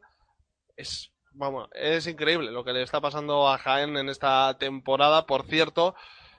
Ya lo, ya lo anunciaremos, pero en principio parece ser que puede haber un cambio entre Jaén y Palma, un jugador importante del conjunto jienense estaría cerca de cerrar su fichaje por Palma Futsal. Vamos hasta el partido de Elche, tenemos novedades. Espera, primero Trifulca en el partido de Murcia, Quique. Ahora mismo hay tiempo muerto aquí en el Palacio de Deporte de Murcia tras cometer el Pozo Murcia la quinta falta. José Ruiz ha tenido un choque, si no me equivoco, con Fran. La verdad que el público le ha reclamado porque no se ha visto falta en posición. Se ha observado que ha habido un choque, pero tampoco para que sea se- castigada con falta y ahora mismo, después del tiempo muerto, Levante tendrá una muy buena ocasión al borde del área para intentar eh, cortar distancias a ese segundo gol que ha encajado precisamente José Ruiz. Suelta el codo, José Ruiz, ¿no, Iván? Sí, la verdad es que sí, es la segunda vez. Antes también Bebe lo explotó el un jugador de Levante. Y bueno, generalmente se dice que Levante es un equipo duro, pero de momento es el Pozo que está, fruto de la intensidad que está intentando aportar, el que está jugando un poquito más duro. Bueno, también al final es lo que le toca trabajar al conjunto murciano, que en casa no te pisen. Sí, sí, no, desde luego. La verdad es que esta temporada han vuelto muy bien, ha venido muy bien la, la Eurocopa los jugadores, vienen con otra intensidad extra. Y la verdad es que de momento muy bien, muy bien plantados. Y bueno, el otro día ya Levante demostró contra Sota que si le igualan sufre un poquito más y el Pozo está buscando eso. Bueno, pues eso de momento es lo que está pasando en la pista de Murcia porque ha caído el quinto en Mallorca, ha caído el quinto de Palma Futsal, marca Atos, doblete en la noche de hoy, que tras un pase en largo controla y marca. Así que minuto 26 o lo que es lo mismo, quedan 14 para el final, esto empieza a ser ya una humillación de Palma Futsal ante Jaén. Descanso en Antequera, Rafa, los mejores, ¿con qué nos quedamos? Bueno, pues la verdad que con de Santiago Futsal no sé a quién nombrar porque bueno ahora no- nombraré el último que ha hecho el portero cuando con el tiempo cumplido y bueno de, de Uma Chillo la verdad que no sé si es quedado en el partido por perdido pero bueno el balón lo tenía Valera. Eh, Varela, perdón, eh, dos segundos en el marcador, saca, el balón lo cuelga, lo toca el portero de Santiago Fusal, ya había sonado la bocina, eh, el árbitro aún todavía no había pitado, y bueno, eh, riéndose ha estado a punto de recibir otro gol, el solo, el balón se le ha colado por debajo de las piernas, realmente eh, para verlo en vídeo y ponérselo a los porteros para que no, no lo hagan nunca. Eso haremos. Descansa Rafa, volvemos en unos instantes al Fernando Argüelles y cerquita del descanso estamos ya en el partido de... No te preocupes. Perdón, no se preocupe Rafa, que dice que no oye nada la música. Eh, decía eh, Carlos, sobre todo ahora mismo tiempo muerto en el Esperanza Lag. Eso es, tiempo muerto en el eh, pabellón eh, del Elche. Y vamos a ver, porque quedaban 2.35 para el final de esta primera parte. Vamos a ver cómo sale el conjunto de Juan Francisco Gea, porque es el que va abajo en el, en el marcador. También, eh, en este caso, el conjunto de Ricardo Íñiguez, pues se le nota muchísimo más cómodo, sí que es verdad. Y sobre todo, quería preguntarle a Iván que, mm, qué le parece el partido que está haciendo Pitu, porque le está dando mucha salida y mucho desahogo al conjunto del Elche. Sí, la verdad es que el juego que tiene arriba Elche es bastante potente. Pitu está muy en la presión. Eh, Carlos Anós, cuando ha salido antes, en el mejor momento de Jumilla, también le ha igualado un poquito más el juego. Y la verdad es que Elche arriba tiene mordiente. Lo que le falla es que está perdonando, quizás segundo en estos momentos. Eso es, estoy también con él en el eh, en eh, lo que ha dicho sobre Carlos Anós, le ha dado otro otro aire a, al, que juega ahora por medio de eh, fíjate de Pitu. Gol en Murcia, Quique. Buen gol del tiro brasileño, el primer gol en Liga. Para el nuevo reciente fichaje del Pozo Murcia, gol de Ye, como más te gusta el brasileño, metió local, volvió local la defensa, pierde el marque de Juanpi, para que a placer a puerta vacía, la introdujera hasta el fondo de la red a poner el 13 a falta de 3.20 para la primera parte del Pozo Murcia. Tras gol de Ye, levante cero. Hemos visto en 20 segundos todo el potencial de Ye. Recibe de espalda, la baja con el pecho, dos toques, se va hacia la banda, le entran, le presionan dos hombres de levante y a uno lo tumba solamente con meter el hombro, se va del otro con facilidad, apertura y recibe para empujarla. Y luego, por cierto, bailecito. Marca Ye, el tercero del Pozo y el primero en su cuenta particular con la camiseta ganota, con la camiseta del conjunto charcutero. Así que, cuando estamos cerca de llegar al descanso, 3-0 gana el Pozo y nos vamos hasta la Esperanza Lag. Últimos segundos, Carlos. Ojo que viene la contra y viene Carlos Anós, le pega a Fede. Carlos Anós está teniendo mucha mala suerte de cara a puerta porque justo antes del gol del Pozo de Murcia tenía un uno para uno contra el portero jumillano y volvió a ganar el portero de Jumilla, Fede, que bien le sacó la mano a un Carlos Anós que como decía está para mí siendo el mejor de esta primera parte, muy participativo en ataque y también pues adquiriendo tareas defensivas en defensa. Ojo que viene la contra ahí de Jumilla, Cristian Rubio se la deja atrás, que bien la presión de Elche, quiere finalizar Raúl Majón, balón para Pitu, ojo, y ahora vuelve la contra, que bien lo hizo, que bien recuperó ahora el pívot de Ricardo Íñiguez, 39 segundos para el final de esta primera parte, 1-0 gana Elche a Jumilla. Le está costando mucho salir al, al conjunto jumillano. Muy buena la presión de Elche, sobre todo en, en cancha contraria, en la pista del conjunto de Juan Francisco Gea. Y ahí es donde le está costando la elaboración, ¿no? La llegada, también la ausencia de un jugador, de un pivot puro, tal vez, para el equipo de Gea sea, sea clave. Pero ojo, Elche, cómo, cómo lo está intentando también, ¿eh? Un correcalles ahora. Y ojo porque ahora la ha tenido Pitu otra vez en el uno para uno. Vuelve a estar espectacular. Fede para mm, pues mandar esa ocasión al limbo. Eh, Pues el Jumilla puede irse contento con este 1-0 porque ha tenido tres acciones claras el Elche en este último minuto que podría haber valido un segundo gol. Hay goteras también en Murcia, Quique. Ahora mismo lo que estaba es que estaba el tiempo parado porque Alpes había derramado un poco de agua cerca del banquillo de Levante y no se podía jugar al fútbol sala con ese charco de agua que se había formado. Y ahora es Weber, que no saca un sabe ¡Qué buen pase! ¡Gol, gol, gol! La conexión de Europeo, la conexión de la Cedo, Bebe Pagares, se la pidió el piquetado del Pozo Murciano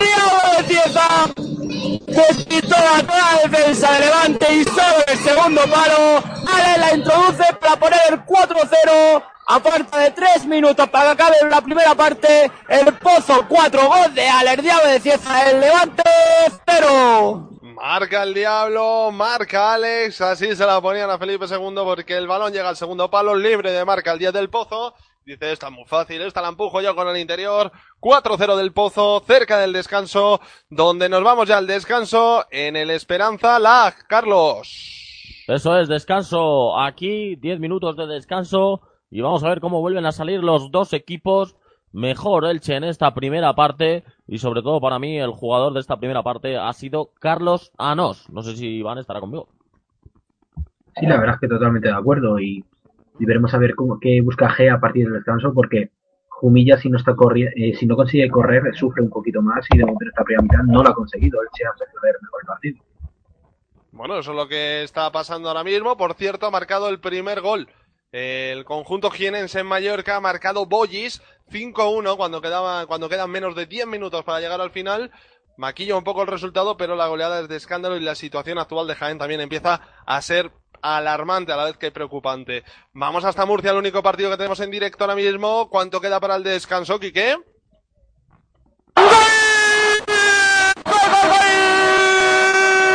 Miguelín la fabricó, se hizo la jugada y Marinovic estaba solo, se la cedió Sergi salió, pero por debajo de las piernas el croata consigue batir al guardameta de Valenciano para poner la manita.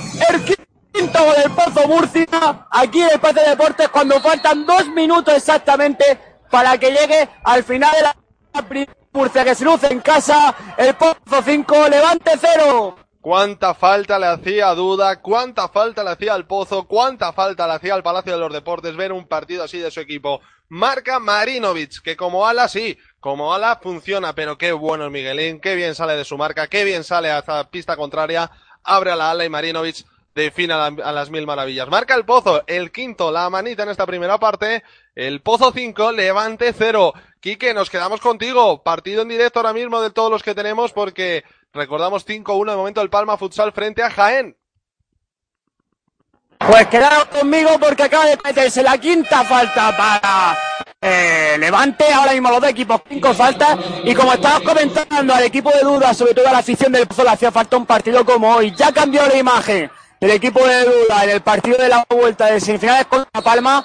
Y hoy se está certificando que este Pozo viene con la imagen renovada. Y ojito que la Copa de España está a la vuelta de la esquina y es lo que le hace falta a este equipo para dar un pulso, sobre todo de confianza, para lo que resta de temporada. Falta 1.24 para que acabe la primera parte y ahora mismo el Pozo es el que domina el balón, la mueve, ahora es que se va en su campo, intenta salir hacia el ataque. Ayer Diablo de Cieza buscando una solución que encuentra a José Ruiz. José Ruiz para Marinovic de espalda. Marinovic que intenta hacer la vuelta, busca para Lolo. Lolo intentando buscar la individual- individualidad, saliendo para Alex.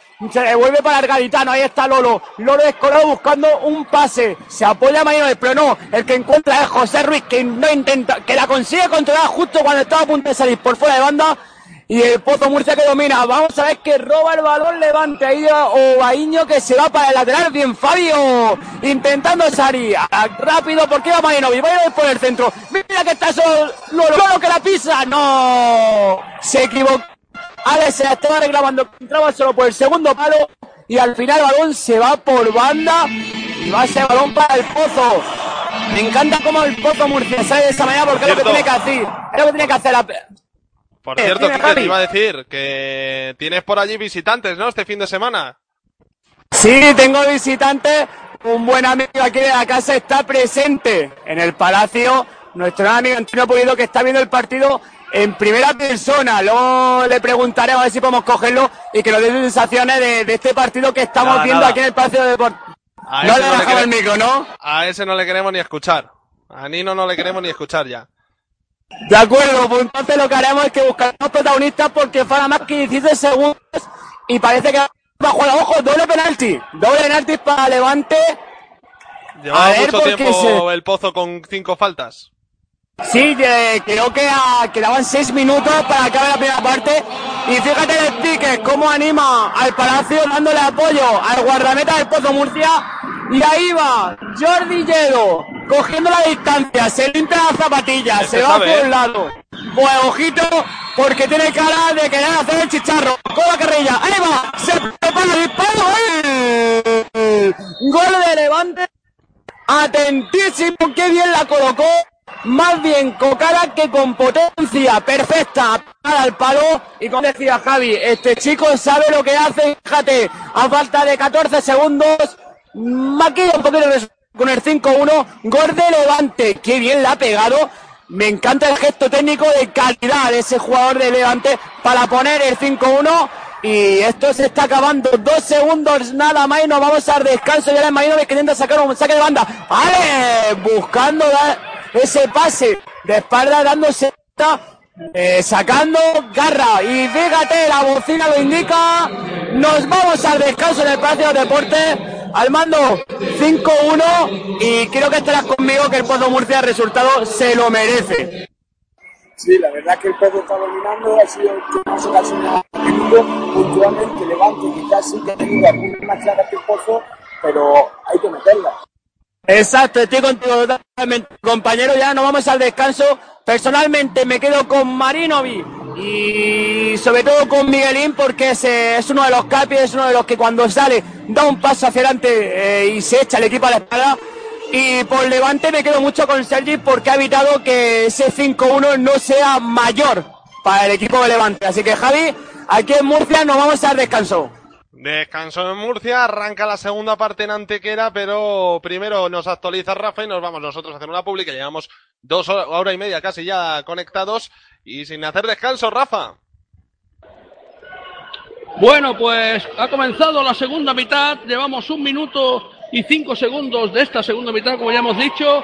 Eh, Varela es ahora quien se mm, queja un poco de un golpe en la boca, de un pelotazo recibido. La verdad que ha tenido dos ocasiones ya el equipo de Santiago jugando de cinco desde que ha, ha comenzado esta segunda parte. Y bueno, eh, yo creo que seguirá así hasta el final del partido o hasta que lo remonte si lo consigue remontar. Que la verdad que no pinta nada bien el partido para el equipo de Sante Valladares. Bueno, pues vamos a ver qué es lo que pasa. Por cierto, actualizamos resultado 5-1. En Son Mox está ganando el Palma Futsal a Jaén, 1-0 está ganando el Chajumilla, está ganando el Pozo 5-1 al conjunto del Levante Unión Deportiva y está ganando 6-2 el conjunto de la U Mantequera frente a Santiago en la Liga BVA con una lluvia tremenda en Ipurúa, en Eibar, segunda parte. Eibar 0, Las Palmas 1 y un penalti que se acaban de tragar a favor de los eibarreses. Así que esto es en pista, esto es eh, Pasión Deportiva Radio, que ya me iba yo a, a la anterior casa. Hacemos una mínima pausa y volvemos en unos instantes aquí con todo el fútbol sala, toda la Liga Nacional de Fútbol Sala.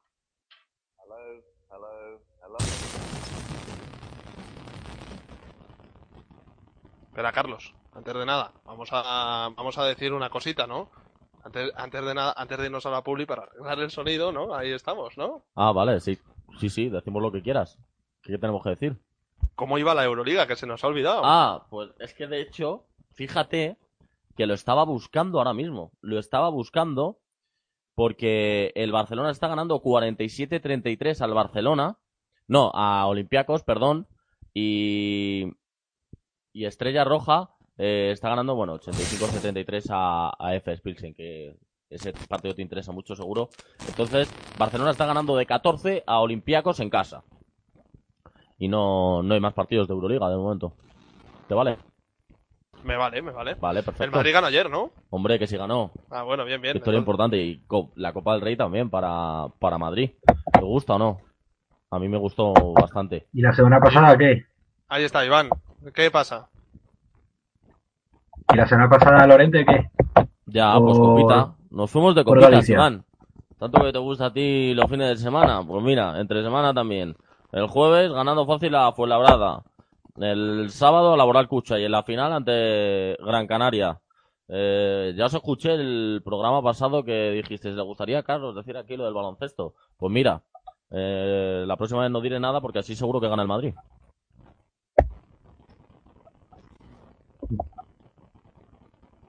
Sí, sí, desde luego. eh, parece ser que es eso, que no tiene que coincidir el Madrid con estar tú en la radio. Paz. Una buena es esa, eh, Iván. Menos mal que estamos fuera de micro. que, bueno, pues luego nos traerás un poquito de segunda B, ¿no? De segunda división también. ¿O me vas a hacer hacerla a mí? Si, si se escucha todo lo que se pueda, hoy. Pues de- depende del sonido que haya. Nada, se va a hacer Si bien. lo entra bien, pues por supuesto lo hacemos, si no, esa entre los tres. Pronunciación para no el entre los grupo de tres. los catalanes. Bueno, nos dicen que lo más complicado son los bajos, que son los que pronunciamos mal. Ah, ¿pronunciáis mal los vascos? Pues habrá que traes algún vasco, ¿no? A ver, que nos enseñe.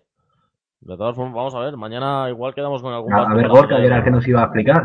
para poder que para que nos explique eso es como cómo se cómo se pronuncian por cierto hay que decir que estamos en, en Twitter también eh, eh, a tope arroba en barra baja pista fm recuerden que ahí nos pueden decir cualquier cosa.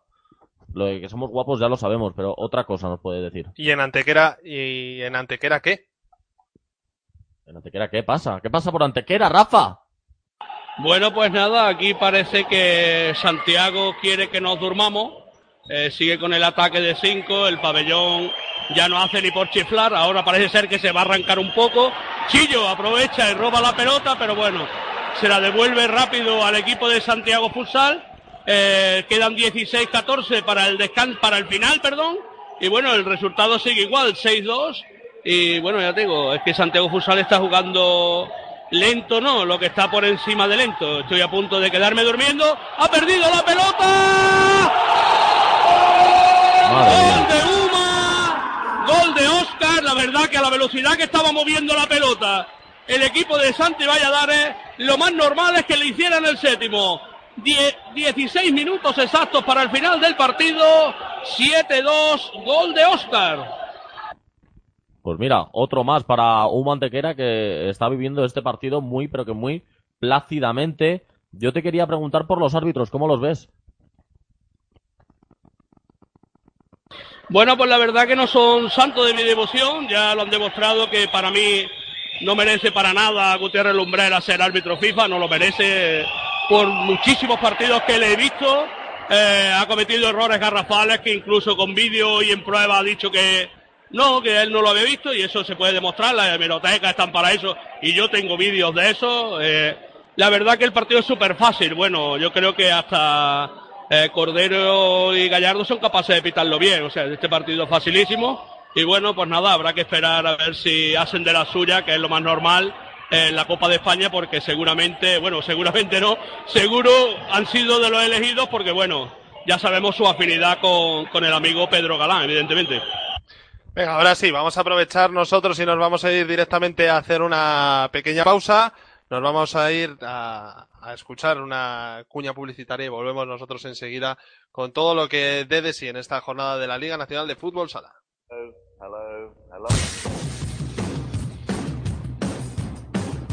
El Fútbol Sala ya tiene su revista más exclusiva, Futsal 360, una publicación diferente con páginas con estilo propio, identidad única y como motor una única pasión común, el fútbol sala. Las secciones local y visitante desde la base, futsal retro, laboratorio de rendimiento, relatos de fútbol sala, viendo puerta y en femenino, te acercarán todo el fútbol sala como nunca lo habías visto.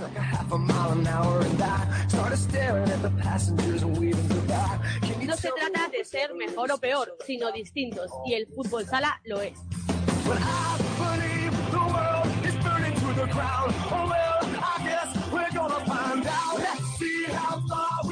Futsal 360, el fútbol sala diferente, tu nueva revista de fútbol sala. Búscanos en puntos de venta estratégicos y suscripción online en la web, también en nuestras redes sociales.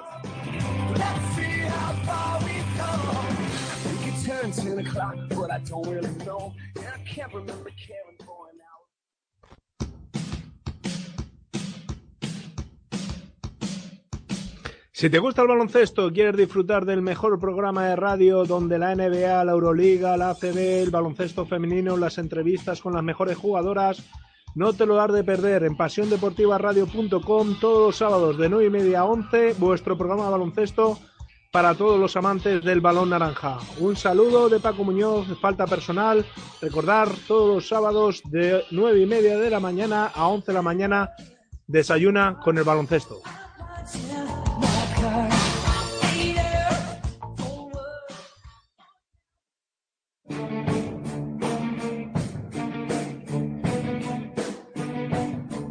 ¿Te gusta la NBA? ¿Te gusta saber qué sucede en la mejor liga del planeta? Y sobre todo, ¿te gusta saber por qué sucede? Entonces tu programa es Línea de Fondo, un espacio de análisis NBA en profundidad donde lo vertebral es lo que ocurre sobre la pista. Con Andrés Monge a los mandos y la colaboración de Andrés Aragón, Pablo Mira y Pablo González. Línea de fondo en Pasión Deportiva Radio, tu radio deportiva online.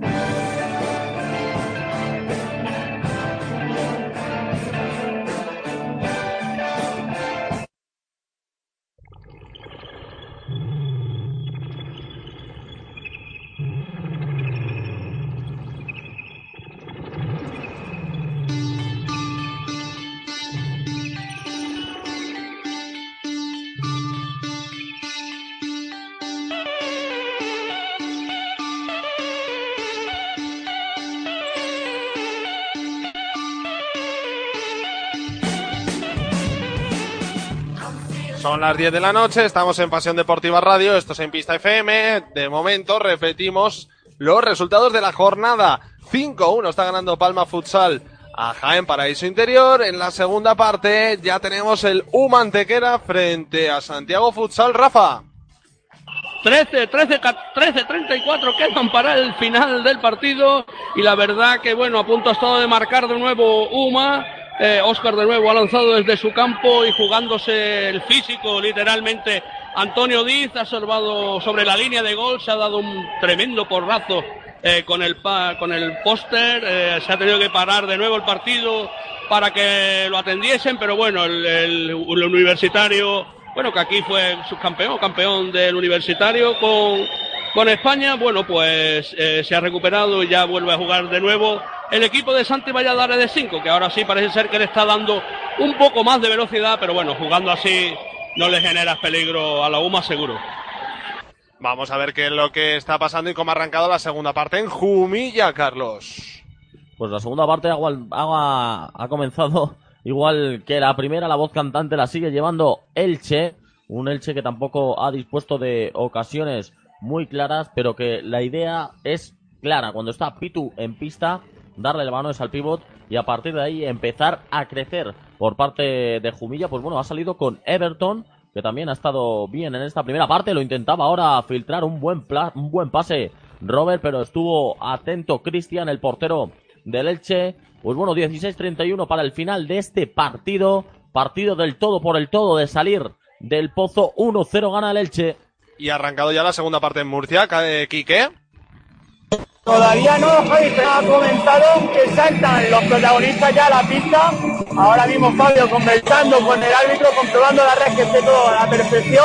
Y el foto que sale con Marinovic, Bebe, Ye, Miguelín y Fabio. Y con los jugadores de José Scritch, creo que parte, si no me equivoco, Pichi, Cristian, eh, aquí me lo está confirmando mi amigo, mi amigo Armando, Oviaño y en la portería Sergi. O sea que esto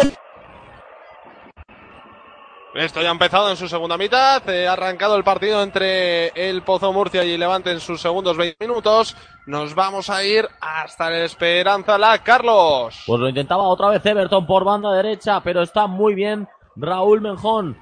Ahí vuelve a robar Everton, sale el balón para Robert, balón para Everton. Qué bien llegó Carlos Anos en la ayuda. Y ahora que ahí se la quiere llevar Everton, se la lleva, balón al suelo, hombre al suelo mejor dicho, dorsal número 8. Se está dejando todo Raúl Manjón. Y tendremos saque de banda para Jumilla. Tiene que salir, claro, el mopero. Por cierto, en el partido de Son Mox, dos dobles penaltis ha fallado eh, Jaén. Los dos los ha parado Carlos Barrona Emilio Buendía. Lo de los porteros del Palma Futsal es una garantía de vida, no lo digo yo, lo dice su Twitter y yo creo que con toda la razón lo subrayamos por debajo, ¿no, Iván?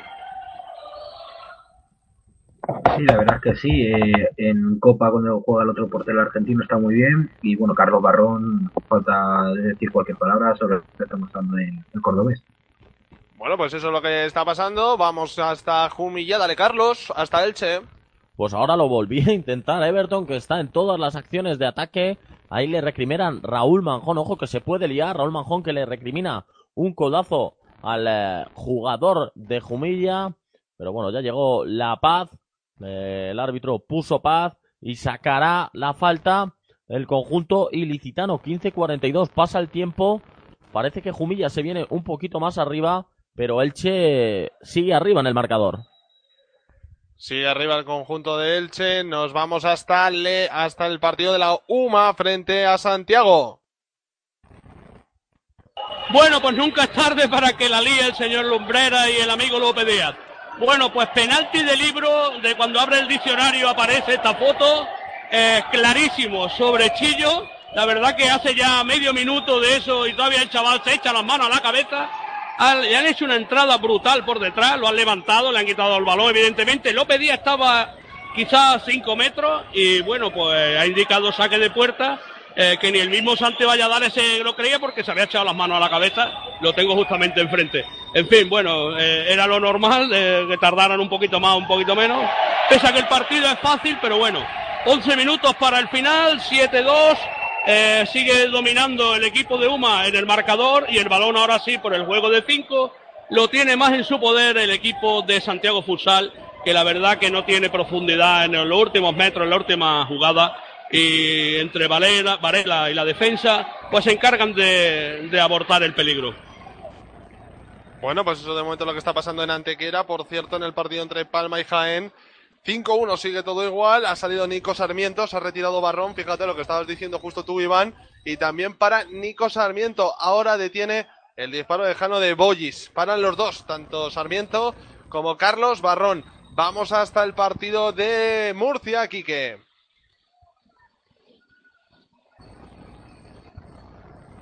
Quique.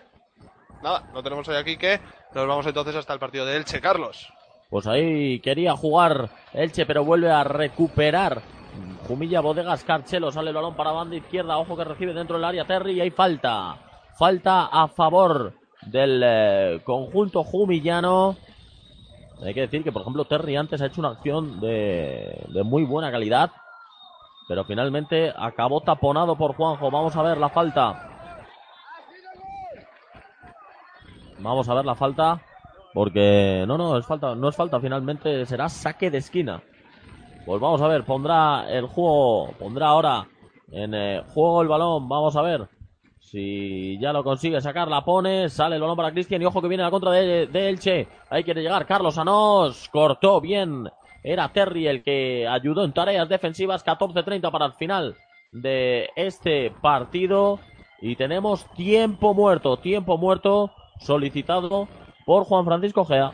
Vamos hasta Murcia, juega Levante de 5, Quique. Exacto. Ahora Márquez se pone la camiseta de portero jugador. Y ojo que hay penalti, ¿eh? Hay penalti para Levante. Correcto, parece que el colegiado acaba de pitar el penalti. Si no me equivoco, es el colegiado manchego. Martínez Segovia acaba de pitar el penalti para Levante. Y ojito que ahí va el autor del primer gol de Levante. Jordi Lledo para intentar recortar mayor distancia en el marcador, Javi. Nos quedamos en ese penalti, Quique. Pues ahora mismo los jugadores del Pozo hablando con el colegiado intentando que le den explicaciones por qué ha pitado penalti. Es una jugada muy rápida, la verdad yo pensaba que era fuera, que se hubiese sido parta, pero al final los colegiados han considerado que es dentro del área.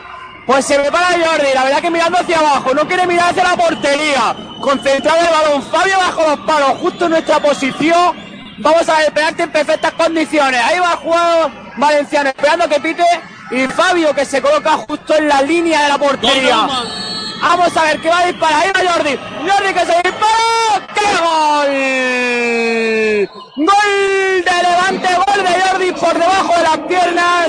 El lanzamiento muy ajustado, igual que la otra vez. Fabio adivinó el sitio, pero por debajo de las piernas se le escapó. Jordi recorta distancia, llega el segundo Levante, el Pozo Murcia 5, Levante 2, gol de Jordi Lledo. Marca Jordi Lledó, que le da igual la distancia de los 10 que de los 5. Marca el conjunto levantinista.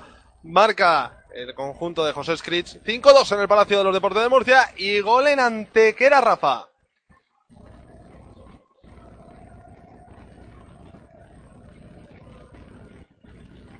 Ha habido gol en Antequera, Rafa.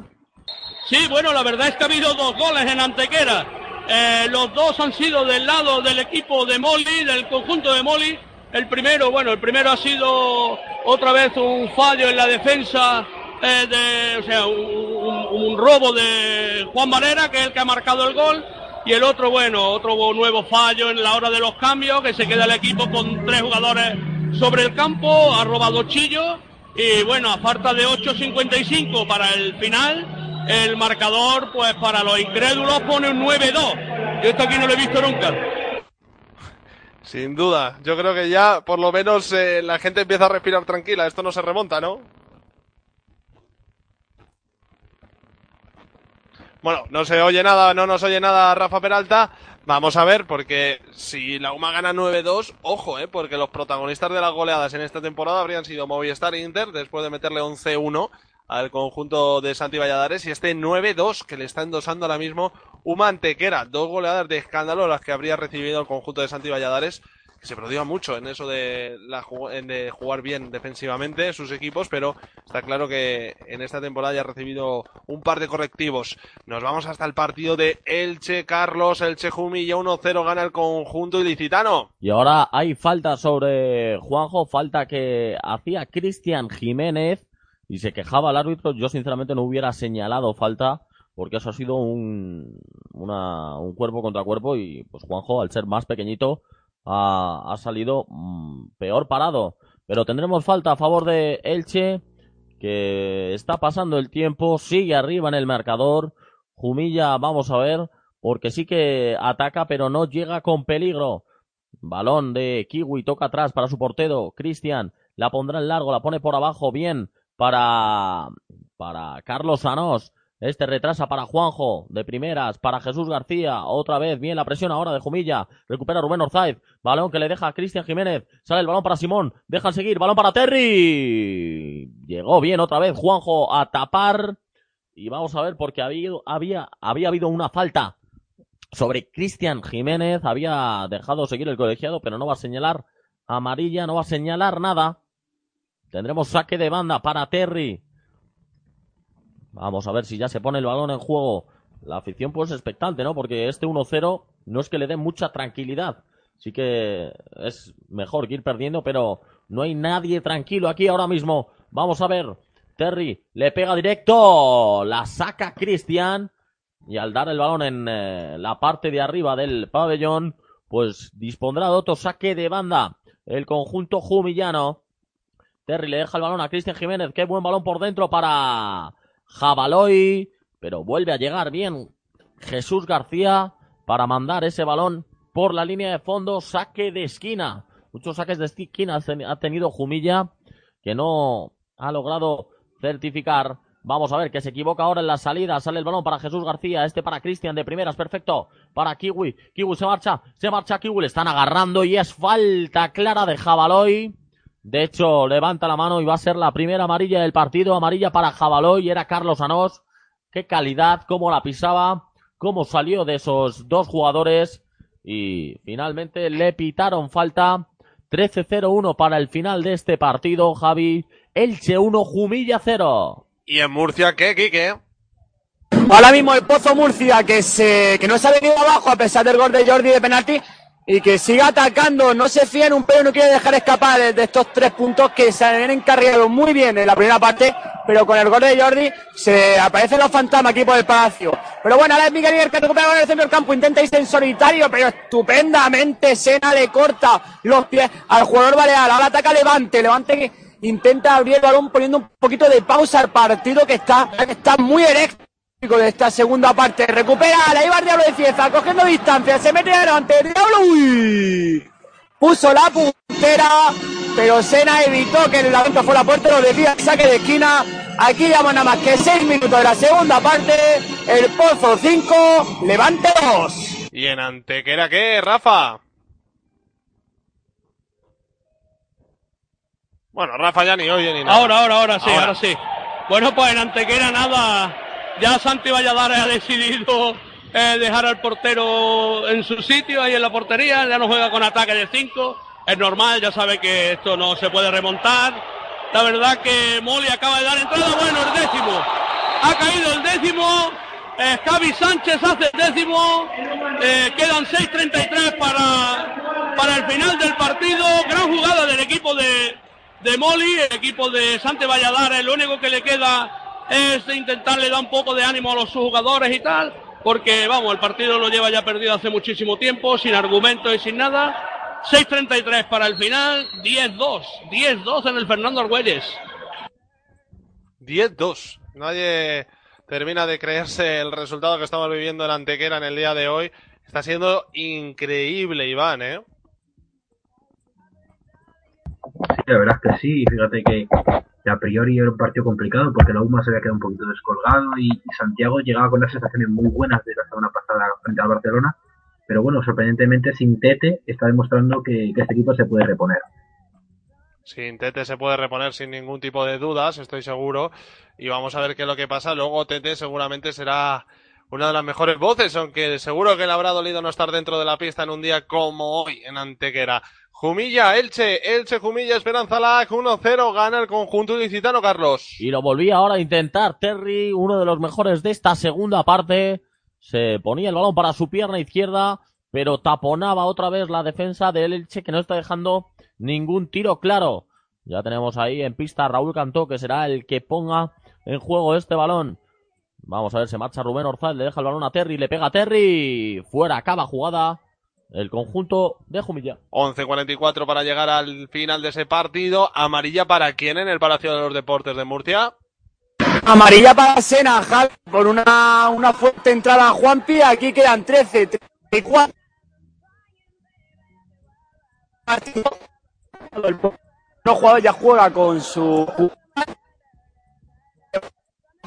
portería de Fabio es el que ataca, que ataca, que sigue atacando la portería de Sergi y el marcador con ese 5 a 2 que refleja desde que Jordi está antes de iniciar la parte recortada distancias con un gol de penalti. Ahora el Pozer que mueve el balón, ojo que pierde en el centro del campo. Vamos a ver que levante. Llega con Podesevas. Ahí intenta Hugo, que se da la vuelta volviendo a la paz para que intente Borja Milán encontrar la solución desde bien atrás. Y las cosas siguen sin moverse. Javi, aquí sigue dando el pozo 5 del Palacio de Deportes cuando falta 12 y 57 para el final del partido.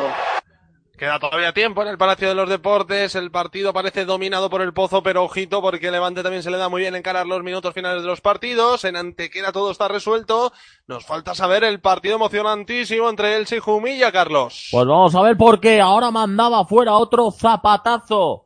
Era, pues no he podido verlo, creo que era el dorsal número 2, Raúl Cantó, que también ha tenido antes del eh, saque de esquina una muy buena acción tras una galopada por banda izquierda de Cristian Rubio. Ahora lo intentaba desde lejos Carlos Anó sorprender a Fede, pero no ha podido, se ha ido fuera. Tendrá saque de puerta el conjunto de Juan Francisco Gea.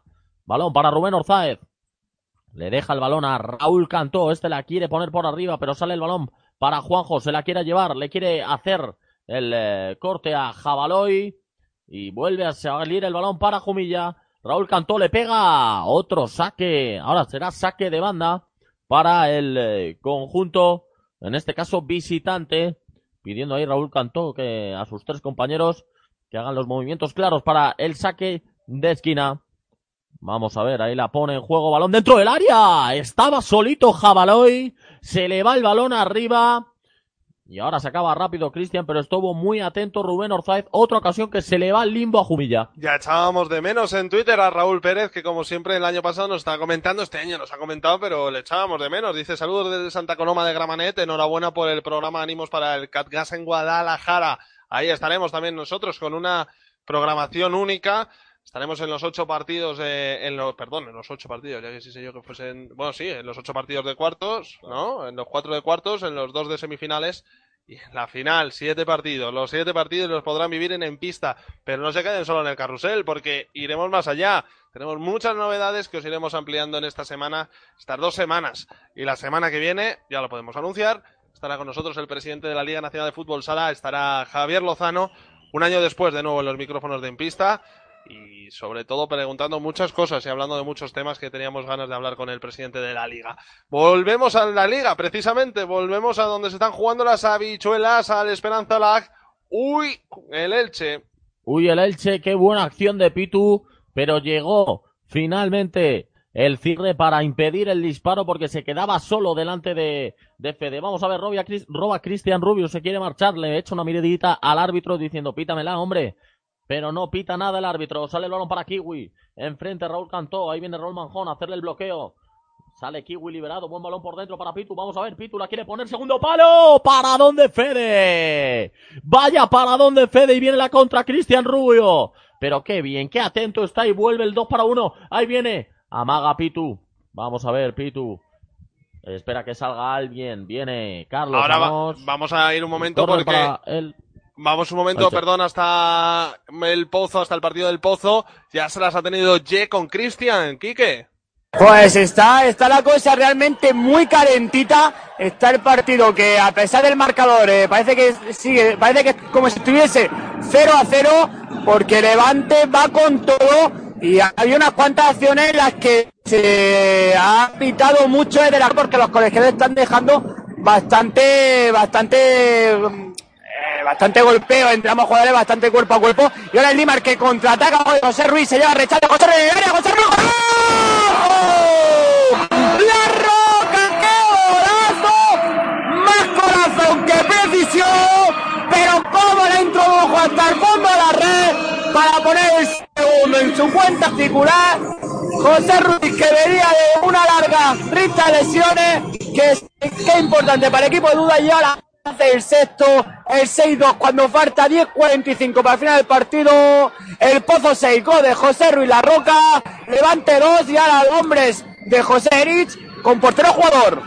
Bueno, pues el balón que lo perdía Gabriel Lima la recuperaba José Ruiz y dice con más corazón que otra cosa. Vaya zapatazo de José Ruiz para poner el sexto en la cuenta de El Pozo Murcia, el segundo en la suya particular. Nos vamos, por tanto, primero Antequera. 10-2, sigue todo igual. Chorreo de Uma. Sí, bueno, sigue chorreo, el público eh, se ha envalentonado con el resultado, eh, gritan ole ole cuando la circulación de balón la tiene Uma, ahora el equipo de Antequera eh, encerrado en su campo, el equipo, el balón lo tiene eh, el conjunto de Santi Valladares que le ha metido una bronca a los jugadores, que si esa bronca me la pega a mí, mm, no descartaría coger, levantarme, irme al banquillo y si hace falta pagarme el viaje yo mismo a Santiago. Yo con este hombre no viajaría seguro, porque le ha dado una bronca eh, que hasta los que estábamos detrás, que estamos justamente detrás, la hemos escuchado perfectamente. No se puede reproducir por aquí. Como decía, 1.55 para el final del partido. Eh, 10-2 vence la UMA. Por fin se van a conseguir los tres puntos en el Fernando Argüelles. La verdad que se lo merece el equipo de Moli. Ha trabajado bien. El equipo de Santi Valladares, pues la verdad que no, no ha tenido su día o bueno, la verdad que el equipo de Antequera ha jugado muy bien. Y bueno, como decía, 1.36 para, para el final. Y, y nada, esto está listo para sentencia. Bueno, pues también final en el partido de primera división ha ganado la Unión Deportiva Las Palmas a Leibar 0-1. Victoria importantísima para los Pío Pío porque con esto empiezan a asomar la cabeza del descenso. Y cómo me está gustando Ye. Eh, creo que no es, no digo nada nuevo, pero cómo se nota ese juego de pivot. Cómo lo necesitaba el pozo, ¿eh, Quique? Sí, lo hacíamos falta, lo decía mucho duda. En rueda de prensa, vamos a ver cada roba de balón Lima que puede hacer el séptimo porque juega le- Bueno, ahí hemos perdido. como estamos comentando que hace falta hacía al Pozo Murcia un jugador, sobre todo que marcara el centro, que diera. Javi, Sí, te pedimos, Quique. vale, pues lo que estaba comentando, que, Jos- que es un jugador importante porque le da otra otra solución al equipo de duda. Y ahora el Levante, el que mueve el balón con portero jugador. Vamos a ver que intenta llegar, qué bien Lima. No vamos a ver Marinovic que dispara, marca, evita que llegue el séptimo. Ahora el Levante con portero jugador. Quedan nueve minutos para que acabe el partido. Ahí intenta mover el balón para la marca en el centro, que es el encargado de darle.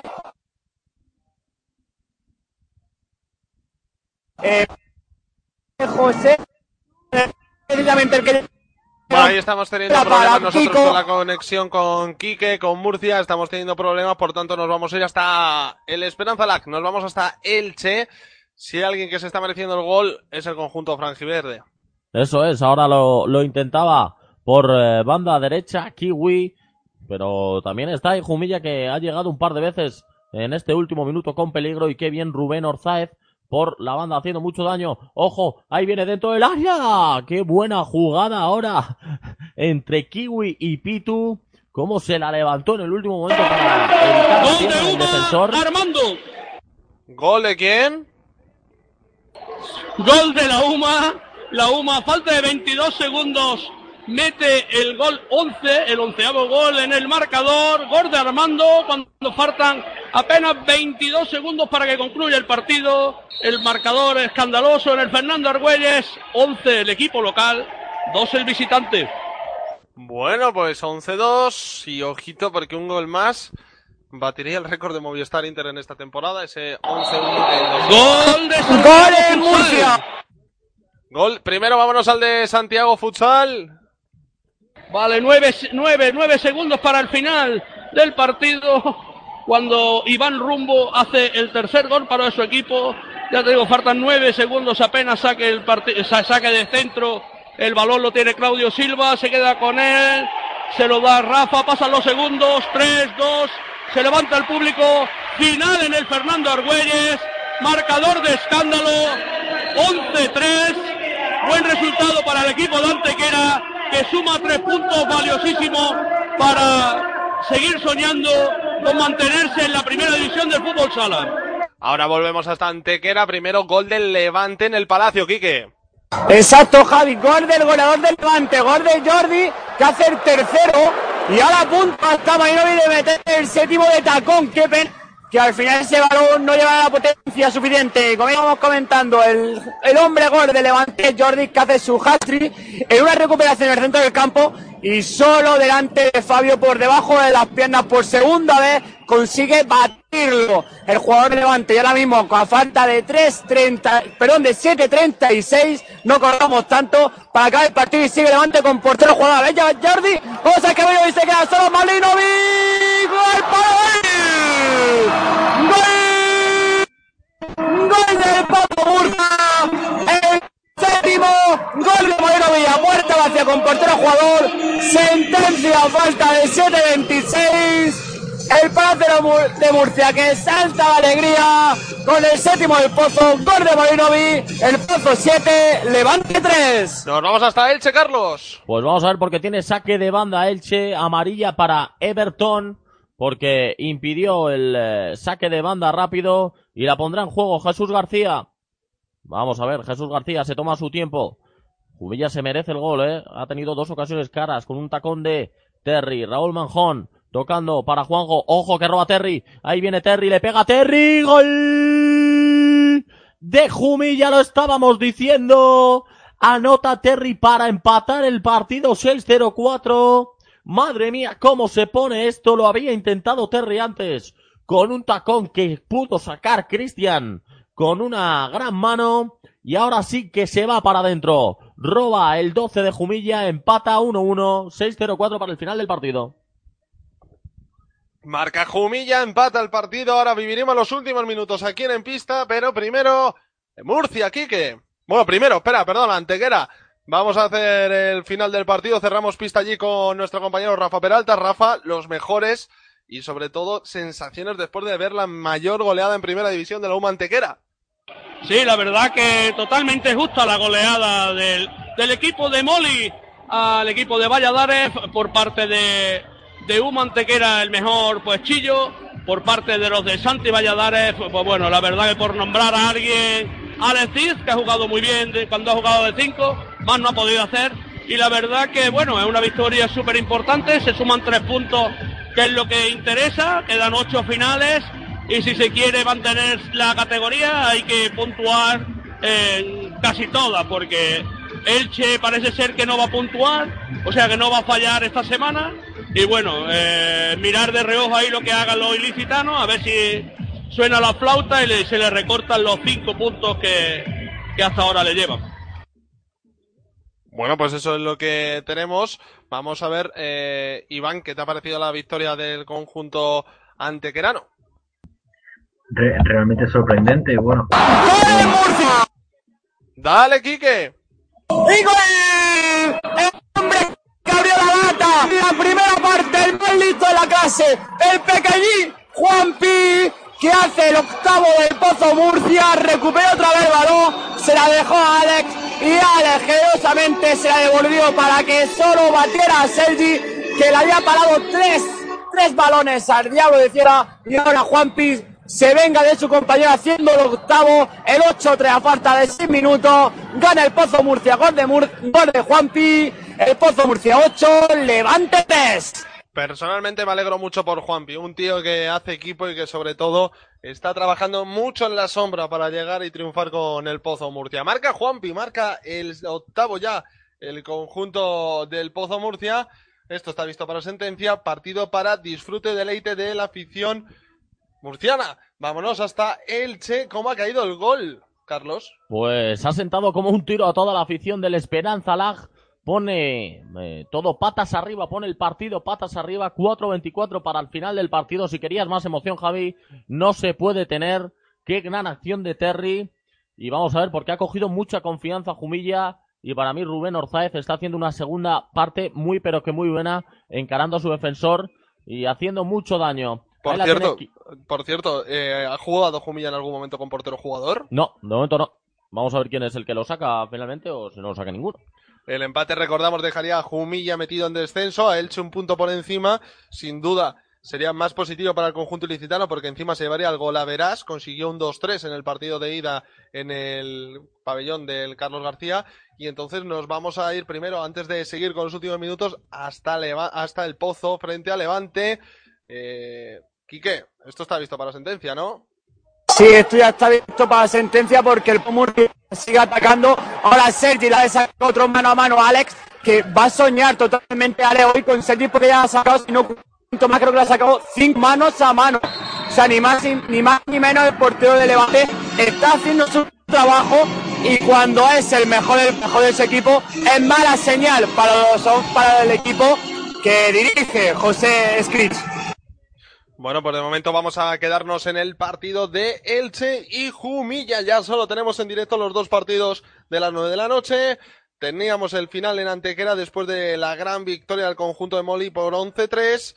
Nos vamos directamente al Esperanza Las Carlos. Ojo, vamos a ver Terry, línea de fondo, le pegó y aguanta bien Cristian, que en el que va a soñar hoy Terry seguro, aunque le ha podido batir, pero ya le ha sacado dos bastante claras, Terry también haciendo mucho daño por aquella banda izquierda y el Elche que ya ahora sí que le ve un poco dudar. Vamos a ver, balón para Kiwi, no puede controlar, tiene encima a Robert y se marcha el balón por saque de banda. Ahora hay un cambio, se marcha Terry que está asfixiado, lo vemos ahí en el, en el eh, banquillo. ¿Cuánto le tiene que deber, deber ahora G a Terry? Porque le ha sacado una situación muy pero que muy peligrosa. Vamos a ver. Recibe Jabaloy de espaldas, tiene encima Jesús García. Ojo que roba el Elche y hay falta clara de Jabaloy por eh, Agarroy, so- Agarrón, perdón, sobre, sobre Raúl Manjón y amarilla, amarilla para Jabaloy. Todas las amarillas las ha visto, las ha visto el conjunto jumillano y tendremos falta a favor del Elche cuando quedan 3.22 para el final del partido. Antes de que se lance esa falta, vamos a ir al minuto y resultado en el Palacio. Quique. Pues ahora mismo falta 3.33 para que acabe la segunda parte, acabe el partido del Pozo 8, Levante 3. Iván, ¿te atreves a un pronóstico en el Elche Jumilla? Bueno, sería sorprendente, pero generalmente en estos partidos el que suele venir por detrás suele ser el que se acaba llevando la tostada y, yo creo que, que Jumilla se va a llevar los tres puntos de, de la Esperanza Lag.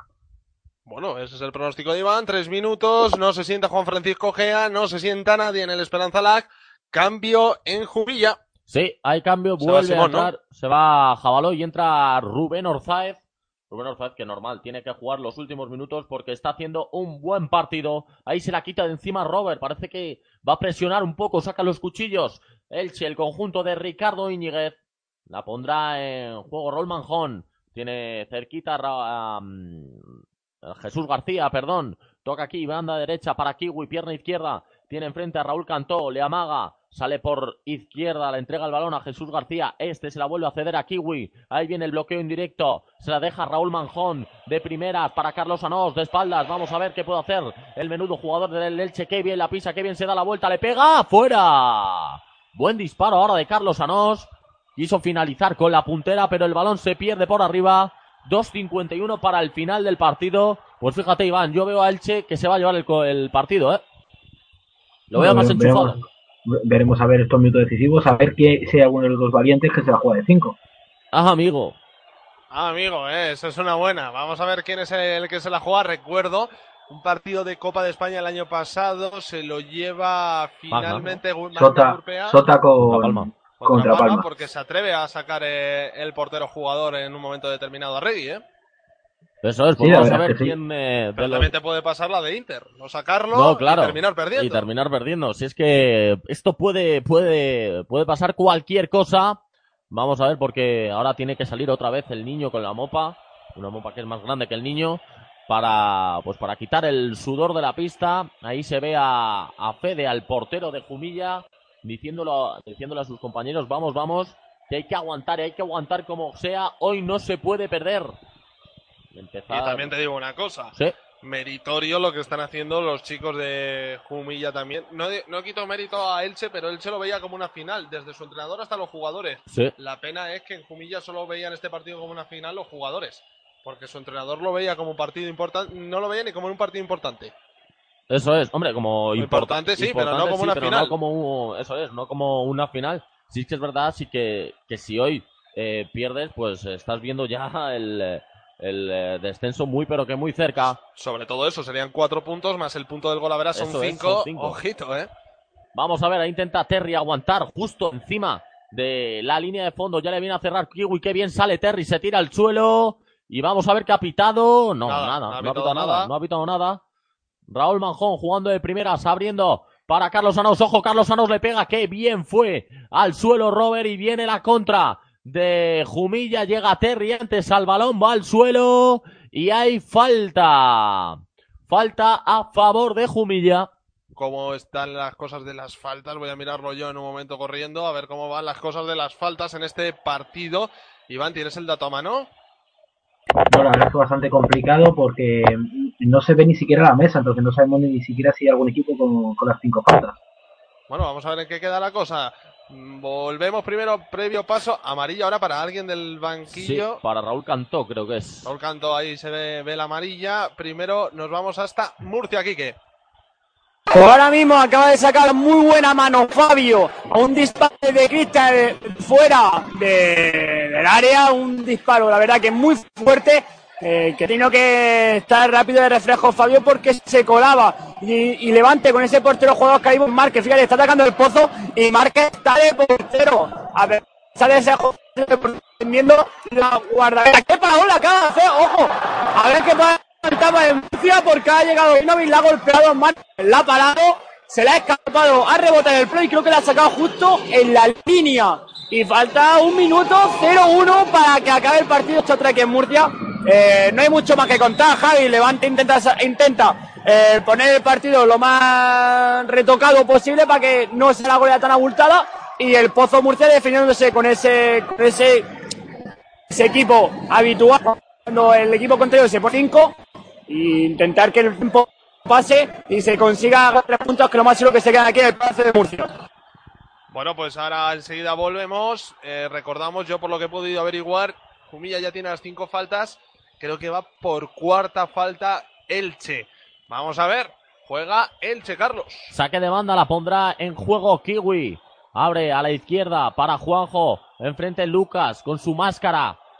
Amaga que se va por fuera. Vamos a ver, no se mueve nadie. Ahora decide salir por izquierda, pero sacó bien eh, la pierna Lucas y tendrá saque de banda. Juanjo se mueve Kiwi, está dentro Carlos Anós. Ahí va a recibir Carlos Anós de espaldas. Pero pudo despejar la defensa de Jumilla. No se mueve nadie aquí. Ojo que viene la contra. Ahí la lleva Rubén Orzaz. Le deja el balón para Cristian. Le pega Cristian. Buena. Buena.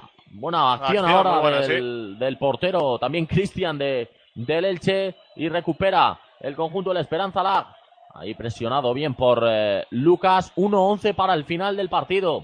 1-11 para llegar al final de este partido emocionantísimo por la permanencia. Doble cambio se está preparando ahora. Y míralo, se va a poner la camiseta de portero jugador.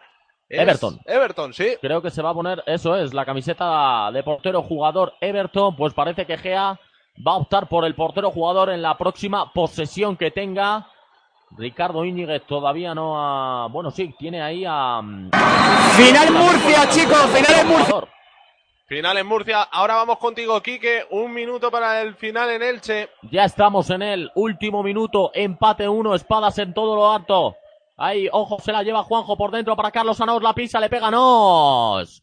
Qué bien cerró. En este caso, Rubén Orzáez.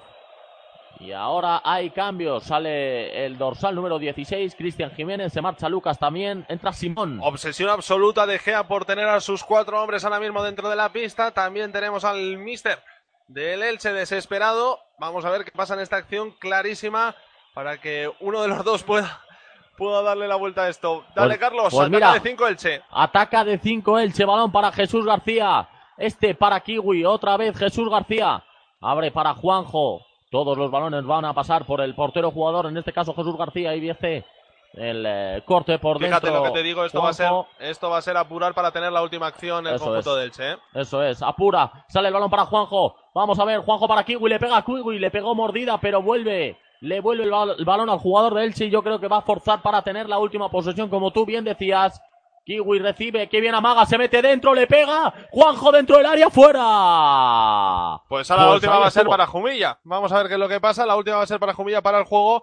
Tendrá que sacar Fede, pero le va a poner un poco de calma. Vamos a ver qué hace Juan Francisco Gea, porque todo Va a parece... pedir tiempo muerto, puede ser, o... No, va a pedir un cambio. Entra Terry de nueva pista. Yo creo que no se la va a jugar ahora. Pide tiempo Sí, muerto. tiempo muerto. Eso tiempo es. muerto en Jumilla. Vamos Pide a aprovechar para muerto. irnos hasta Murcia primero. Quique, final del partido, victoria del Pozo. Pues acaba de terminar el partido 8-3. El equipo de Duda por fin consigue una muy buena victoria. Y fíjate, tenemos ya protagonistas. Tenemos con nosotros a José Ruiz, campeón de Europa. Y hoy, autor de dos goles. Quique, Javi. Digo, te- tienes que aguantarme, José Ruiz, si puedes, 30 segundos. Primero nos vamos a quedar en el final del partido de Elche, porque tenemos, tenemos un final apretadísimo, ¿vale? De acuerdo, pues lo aguantamos 30 segundos. Que se haga foto con los niños y seguimos con el final de Jumilla. Vale. Bueno, pues vamos a ver si volvemos ya de este, de este final del tiempo muerto en el partido de Elche y Jumilla, 13 segundos. A ver qué es lo que pasa, a ver qué es lo que tenemos, a ver cómo acaban las cosas, porque esto está emocionantísimo. Iván, ¿te atreves pronóstico? Ahora ya sí que es complicado en 13 segundos. Va, intentará sacarla arriba a Fede, intentará jugar el pivot y a ver si le da tiempo de entrar a, a Everton y, y a ver si puede tener una última jumilla. Vamos a ver, Pues Carlos. vamos a ver, la pondrá en juego Fede. De momento no se la juega con portero jugador. El entrenador Juan Francisco Gea, el árbitro que da la señal de ok. Y Fede la pondrá en largo. Balón que vuela por el Esperanza Lag, pero es que la regala. Se la regala a Cristian. Y yo creo que la última posesión la va a tener Elche. Ahí recibe Kiwi. Ya no van a hacer portero jugador. por bueno, Ojo que creo. viene Juanjo. Juanjo recibe atrás, la pone por dentro para Carlos Sanados, pero está rodeado. Ahí viene Simón. Ojo que viene la contra. Simón se va a quedar solo dentro del área. Se la pone al larguero. Al larguero Terry finaliza el partido. Final de infarto, empata uno y Terry la tuvo. La tuvo Terry, la tuvo el Jumilla Bodegas Carchelo en la última. Yo pensaba, me estaba guiando por el reloj. El reloj había llegado a cero, pero sí es cierto que Terry se ha lamentado de, de la ocasión fallada, así que eso quiere decir que, Que valía. que valía. Bueno, empate. Elche queda por encima de Jumilla, un punto por arriba. El golaveras a su favor. Vámonos hasta Murcia, ahora sí, Quique, protagonista. José Ruiz, eh, Eurocopa con, la selección y hoy protagonista con dos. José, completo. Un partido redondo, ¿no? dando mejor de mi inicio con, muchas lesiones, donde estaba teniendo muchos problemas para, para encontrar un estado. Estoy en perfectas condiciones, estoy disfrutando mismo el Rey, que al final es un motivo del World Club poder jugar otra final. Y yo, yo creo que el equipo ha hecho un partido redondo, es motivo para, para estar satisfechos. Muy bien en ataque, muy bien en defensa, sobre todo en los momentos clave. Y el equipo eh, muestra otro, otra actitud de la que se vio en temporada. Sí, yo creo que hoy solo hemos tenido unos cuantos problemas en el partido, como un medio campo donde nos han generado un poco de problemas y lo demás yo creo que hemos estado perfecto, hemos estado muy bien en la presión, a ellos les ha costado mucho salir, con el portero jugador al final hemos defendido muy bien y al final pues como tú dices hemos hecho un partido. Luego, último partido en casa antes de esa Copa de España. eh, contento de haber hecho este partido, sobre todo para la afición que ya se merecía un partido tan redondo como el que había hecho hoy. Sí, yo creo que, que el Ciudad lo merece, nos están apoyando, Beto en casa hemos perdido mucho en los últimos minutos, pero al final ellos no están con nosotros, desde aquí que le, le llamamos, que nos queda lo mejor de la temporada, que lo que sigan apoyándonos y vamos a dar alegría. Kiko, vosotros queréis preguntar a José Ruiz antes de que sea cambiarse. Ya le tenemos todo preguntado a José porque le hemos seguido, lo hemos visto, pero bueno, ante todo hoy destacando la faceta goleadora. Vaya pepino ha marcado en el segundo tanto, José. Sí, la verdad, la verdad que contento, no soy, ya sabes que no soy muy asido ahí, pero como digo, pues te decía antes, me quedo solo porque estoy en perfectas condiciones, estoy en, en un buen momento y al final, después de todo lo que me ha costado la temporada, para mí, para mí era lo importante hacer un partido como el de hoy y salir contento. Y qué bien nos ha sentado el europeo, ¿eh, chicos? Sí, la verdad que sí, la verdad que en mi caso, pues, pues al final me ha venido con un punto de motivación extra, el equipo está, está con confianza, a pesar de, de que perdimos el partido contra Inter allí en su casa, que era un partido complicado, pero estoy convencido que, que el equipo ahora va a tirar para arriba. José Ruiz, gracias por atendernos y enhorabuena por la victoria de hoy, importantísima para vosotros. Muchísimas gracias por, por, por apoyarnos, estar ahí siempre. Bueno, pues el Capi ahí teníamos a José Ruiz, al gran jugador del Pozo Murcia, victoria del conjunto murciano, empate del conjunto ilicitano frente a Jumilla y esto está que arde, por cierto, me hago eco de las palabras de Gustavo Muñana que dice qué año más largo en Jaén y tanto han perdido hoy también ante Palma Futsal, vienen de perder la jornada pasada también ante el conjunto de Aspil Vidal Rivera Navarra y da gracias a que se despidieron antes del parón con que se despidieron antes del parón con la victoria frente a Uma. Quique, vas a tener puedes tener más protagonistas? Sí, voy a intentar contactar con Hugo de Levante. Dame un segundo, chicos. Bueno, pues Quique, te voy a informar ya así en directo. Nosotros vamos a hacer una mínima pausa, la grabas, la mandas por, ya sabes, por nuestro hilo interno y la tiramos luego a continuación. Eh, chicos, tengo Hugo de, de Levante. Lo grabas, de que tenemos que tirarle una pausa, Quique. Lo grabas y luego lo, cont- lo- lo contamos. Perfecto, para lo grabo y yo lo paso. Un segundo. Hasta luego, chicos. Hasta ahora nosotros ya hemos entrado en el último tramo. Primero, valoración de Iván de los partidos de hoy.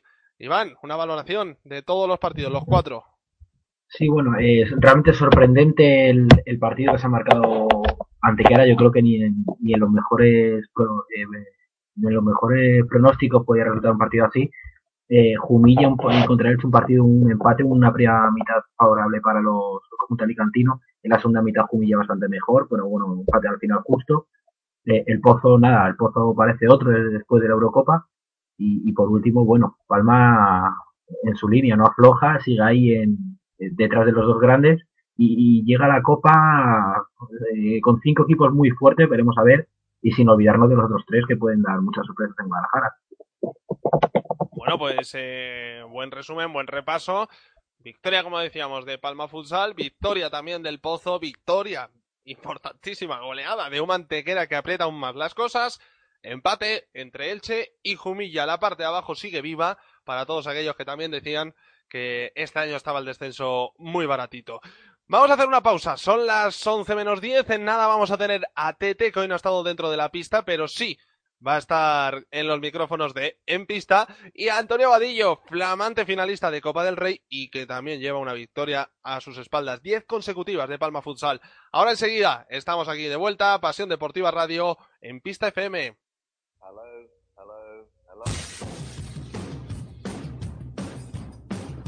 El fútbol sala ya tiene su revista más exclusiva, Futsal 360, una publicación diferente con páginas con estilo propio, identidad única y como motor una única pasión común, el fútbol sala. Las secciones local y visitante desde la base, futsal retro, laboratorio de rendimiento, relatos de fútbol sala, viendo puerta y en femenino te acercarán todo el fútbol sala como nunca lo habías visto.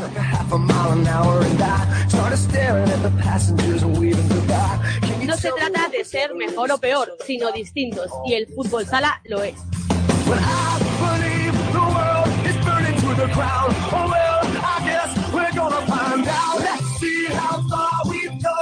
360, el fútbol sala diferente, tu nueva revista de fútbol sala.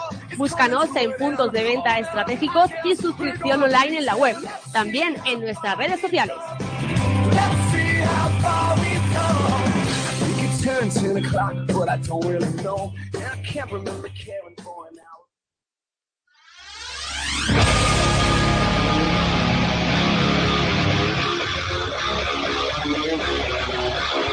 La pasión al fútbol americano, la NHL es tu pasión, el deporte americano es tu ilusión. No te puedes perder todos los sábados de dos y media a 4 de la tarde en Pasión Deportiva Radio Fumble en el Hielo. Con Paco Muñoz, los mejores colaboradores, las mejores noticias de la NFL, de la NHL, de la Liga Nacional de Fútbol Americano, todo el fútbol americano, todo el hockey hielo, el béisbol, los deportes americanos, solo tienen una cabida en Fumble en el Hielo. Recordar, en Pasión Deportiva Radio, todos los sábados al mediodía, donde mejor lo puedes disfrutar de dos y media a 4 de la tarde en Pasión Deportiva Radio, Fumble en el Hielo, el deporte americano como nunca más lo habías oído.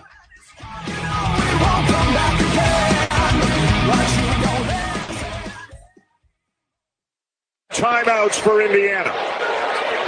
Jones. Watford for the win!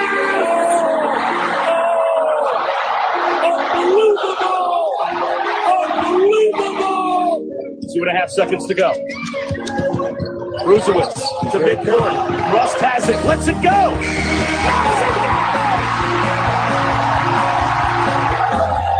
¿Quieres conocer a las estrellas del mañana? ¿Saber más de cerca quiénes son Ben Simmons, Scala Visier o Jalen Brown? ¿Conocer a los candidatos para hacerse con el trono del baloncesto universitario? Vente a Territorio Madness, un programa que dirige y presenta David Uña, acompañado de su quinteto de lujo, Nacho Juan, José Díaz, Óscar Pérez, Nacho Bertolín y Santi Bautista serán los encargados de darle forma a esta aventura universitaria que repasa todos los martes de 11 a 1 la NCAA en Pasión Deportiva Radio.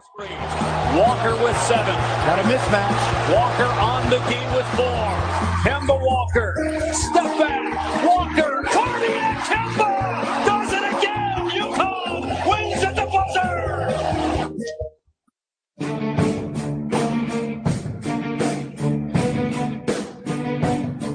¿Te gusta la NBA? ¿Te gusta saber qué sucede en la mejor liga del planeta? Y sobre todo, ¿te gusta saber por qué sucede? Entonces tu programa es Línea de Fondo, un espacio de análisis NBA en profundidad donde lo vertebral es lo que ocurre sobre la pista. Con Andrés Monge a los mandos y la colaboración de Andrés Aragón, Pablo Mira y Pablo González. Línea de fondo en Pasión Deportiva Radio, tu radio deportiva online.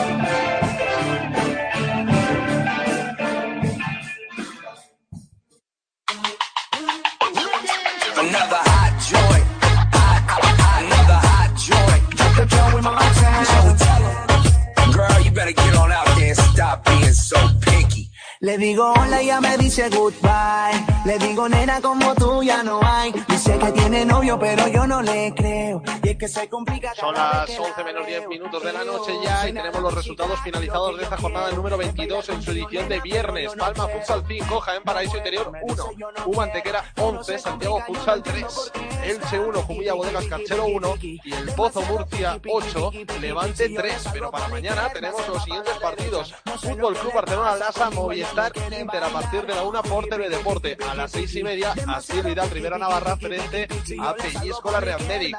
A las 6 y media también Burela Pescado Rubén frente a Calgas Energía Santa Coloma. Y cierra la jornada el domingo a las 12 de la mañana el partido entre Denim Zaragoza y Magna Gurtea, televisado por Aragón TV. ¿Cuál es tu rechazo? Me ignoras si te das la vuelta sin siquiera hablarme. Pero dime cómo hacer para convencerla a usted. Si yo quería hablarle, saludarle. Y antes de meternos ya con el protagonista, lo primero que toca también es mirar, porque tenemos la entrevista ya grabada de nuestro compañero Enrique Manzano con uno de los protagonistas del partido de Elche. Tenemos eh, a Enrique Manzano. Enrique, ¿con quién estás? Bueno, Hugo, eh, una derrota aquí en, en Murcia eh, dolorosa, ¿no? Sí, dolorosa y sobre todo abultada. Creo que hemos tenido dos o tres al principio con el 0-0 y con el 1-0 y bueno, no las hemos, no las hemos materializado y, y luego nos han marcado dos, tres goles rápidos que nos ha, nos ha pesado todo el partido. Creo que la segunda parte hemos estado mejor de actitud, pero hemos, hemos llegado tarde al partido, yo creo. Qué pena que en los instantes del primer tiempo, cuando mejor estabais, no habéis conseguido meter ese gol y a raíz del gol de Juanpi es cuando el equipo ya se ha venido un poquito más para abajo y el sido cuando ha sacado todo el potencial. Sí, yo creo que sí, ya digo que contra estos equipos pues marca un poco la diferencia que las pocas que tengas las, las puedan meter porque ellos, ellos tienen un equipo con mucho talento y todos tienen mucho gol, entonces pues ha visto eso, que nos la ha sacado Fabio la- las primeras y, y luego como ellos han tenido mucho acierto pues nos ha pesado el partido. Luego el equipo ha intentado dar la cara, sobre todo con ese portero jugador en instantes finales, pero al final ya la abultada goleada del- de instantes iniciales ha sido lo que ya le ha pesado al equipo. Sí, hemos apelado a sacar portero jugador, creo que ha salido medianamente bien y, y hemos, hemos marcado el penalti y, y otro de y otro de portero jugador, pero, pero bueno, yo creo que también han tenido acierto porque nos han marcado un par de ellos también defendiendo portero jugador y, y bueno, era mucha renta ya. Bueno, eh, Hugo, muchas gracias por todo. eh, animarse, ánimo para lo que queda de temporada y bueno, a levantar la cabeza que lo importante es la actitud cada del equipo que ha sido muy positiva y bueno, aunque no haya sido el resultado, no haya sido favorable, hay que llevarse las sensaciones de que se ha plantado cara al pozo durante muy buenos minutos, pero al final no ha, acompañado la suerte. Bueno, sí, eh, muchísimas gracias a vosotros y sobre todo, pues bueno, trabajar más durante la semana, que ahora nos viene lo- el tramo final de temporada y queremos, queremos hacer todo lo posible por estar en los puestos de, de arriba, si puede ser de playoff mejor. Bueno, Hugo, no te hemos estado más, que, que muchísimas gracias por atendernos y bueno, buen viaje de vuelta y ánimo, campeón. Muchísimas gracias a vosotros. Hasta luego. Bueno, pues esas eran las palabras de Hugo, el jugador de El Levante. Y ya tenemos para cerrar la pista en el Palacio de los Deportes, supongo ya que más vacío que al principio, Quique. Eh, importante, ¿no? También el hecho de que Pozo haya sacado tres puntos y de qué manera. Ah, Ya era importante, sí, Javi, lo estabas comentando, que era, era importante sacar los tres puntos aquí en casa, pero sobre todo más de los tres puntos era la manera de sacarlos. Hoy el equipo ha dado un paso adelante, eh, la actitud de los jugadores era distinta, todos a una, todos han guiado, todos han remado sobre, sobre una misma línea y al final el conjunto, el bloque en sí, ha dado que, esos tres puntos se quedan aquí, sobre todo con esa, con esa goleada abultada que no se quedó con el resultado, sino con la actitud de los jugadores. Bueno, pues entonces ya cerramos pista. Eh, próxima parada del Pozo Murcia, Quique. Eh, próxima parada fuera de casa, creo que si no me equivoco será viernes de la semana que viene y última parada antes de esa Copa de España que disputaremos en Guadalajara el próximo 10 de marzo hasta el 13. y una Copa de España en la que estaréis vosotros como siempre. Así que, Quique, desde aquí un abrazo grande. Eh, cuidaros mucho y, y cuidado con Antonio Pulido y Álvaro, que, que son peligrosos por Murcia, ¿eh? Sí, no te preocupes que lo- los haremos, que no lo portaremos bien, eh, le daremos la, la buena, la bienvenida por aquí por Murcia, lo cuidaremos y nada, y nos vemos dentro de dos semanas por allí por Guadalajara, que estaremos allí con vosotros intentando cubrir de la mejor manera, como siempre hacen pista, todo lo referente sobre el fútbol sala. Exactamente, Quique, un abrazo grande. Guárdame una marinerita, ¿eh? Yo te guardo una y dos y las que tú quieras, campeón. Un abrazo, jefe. Un abrazo, Quique. Y ahora sí, vamos a dar la bienvenida y, y- y de qué manera a uno de los protagonistas de esta noche. No sé por qué darte la bienvenida si, o la enhorabuena, si por la victoria de hoy, que ya van 10 consecutivas, o por la final de Copa del Rey que vais a disputar el próximo 7 de mayo en Sevilla. Antonio Vadillo, muy buenas noches. Hola, buenas noches. Bueno, eh, enhorabuena porque te tengo que dar, por todo, ¿no? Sí, yo creo que sí, ¿no? Creo que estamos haciendo una gran temporada y creo que el equipo tanto lo está reflejando tanto en la Liga como, como en la Copa del Rey, ¿no? Creo que para nosotros, un club como nosotros, es, era un sueño, ¿no? Y la verdad que estamos superando hasta el día de hoy la expectativa por esa final de Copa del Rey y porque ahora mismo pues estamos terceros clasificados en la Liga regular, ¿no? Vamos, vamos por partes porque lo primero la Copa del Rey, una Copa del Rey en la que la trayectoria no puede ser mejor. Primero Movistar Inter, que venía invicto y llegáis vosotros en su casa, le ganáis. Luego a doble partido cogéis y os cargáis al Barça. Y si en la final conseguís superar al Pozo, estaríamos hablando que habéis ganado la Copa del Rey demostrando que sois los mejores ante los mejores. Eh, imagínate la machada que tenemos que hacer, ¿no? Bueno, ya, ya la que hemos hecho, porque sin olvidar primero las dos eliminatorias, tanto en Pareja, Barcelona, pero sobre todo en Valdepeña. En Valdepeña la verdad que, que ganamos 0-2, pero también tuvimos un partido bastante disputado. Después Casa de Inter, con el Barça doble partido y la final el Pozo. La verdad que, que si somos capaces de ganarla es una hazaña totalmente, aunque a día de hoy también creo que, que hay que valorar con mucho positivismo la, la, la disputa de esa final, ¿no? Y de estas eliminatorias que hemos logrado superar. ¿Y qué os da? ¿Qué os, qué os da la isla? ¿Qué os da Juanito para, para estar así? ¿Qué, ¿Qué es lo que ha cambiado en Palma? Que ya viene haciendo el trabajo bien de temporadas atrás, ya vimos eh, lo que eres capaces de hacer la temporada pasada, pero esta, esta temporada parece que va todo sobre ruedas. Sí, yo creo que hay ¿no? eh, que el club haya seguido siguiendo apostando por la mayoría de la plantilla, nos quedamos el 90% de la plantilla de la temporada anterior, yo creo que eso ha sido positivo porque a, a lo que ya Juanito no, no, nos plantea, también va entrando un poquito el conocimiento más profundo de, entre jugadores, entre jugadores y cuerpo técnico. Yo creo que al final todo eso es bueno, ¿no? Todo eso es bueno si es verdad que, que los resultados acompañan como están como está pasando ahora mismo, ¿no? Y la verdad que, que como bien has dicho, el club está haciendo las cosas bien desde hace temporadas atrás. Eh, eh, tenemos una base ya desde hace desde hace varios años, hace ya tres, cuatro temporadas, y todo esto se nota pues al final en el, en el juego y sobre todo los resultados. Y no solo a nivel deportivo, sino también a nivel institucional, como tú bien has dicho, se están haciendo bien las cosas. Poníamos de ejemplo durante la retransmisión, durante el programa, poníamos de ejemplo el hecho de que para todo el mundo que hubiese estado en esa semifinal frente al Barça, la entrada hoy valía tan solo un euro. Un, euro simbólico, porque lo que interesa es ver las gradas como estaban el otro día, ¿no? Sí, la verdad es que sí, es que el club también está haciendo un, un sobreesfuerzo en ese sentido, ¿no? Para atraer la masa social. Eh, la verdad que el martes fue un día impresionante, eh, no, no, pudo salir de mejor forma que, que, encima con la victoria. Y claro, hoy también ha habido un gran ambiente en el pabellón y todo esto es importante. Y el club está haciendo su esfuerzo para que todo esto ocurra. A nivel social estamos creciendo mucho y eso es importante. Luego te voy a hacer una pregunta. ¿Cómo se vivió desde, cómo viviste tú en este caso la victoria de la selección española en este europeo? Pues yo la verdad que, que me alegré bastante, ¿no? Bastante, he seguido bastante el europeo y yo creo que, que era muy importante de que volvamos, volviéramos a reinar en, en Europa, sobre todo por el último europeo, ¿no? Digamos que era una sensación un poquito agridulce en este sentido y porque se estaba poniendo mucho en duda al jugador nacional, ¿no? y pues los jugadores que han ido han demostrado de que hoy por hoy son grandísimos jugadores, de que están a primerísimo nivel comparado con, los mejores del mundo a la misma altura y yo creo que de ahí el resultado final, ¿no? También creo que, que desde, desde, de, desde llevarlo con el cuerpo técnico que tiene la selección, que creo que, que no cabe duda, creo que también eso es importante, ¿no?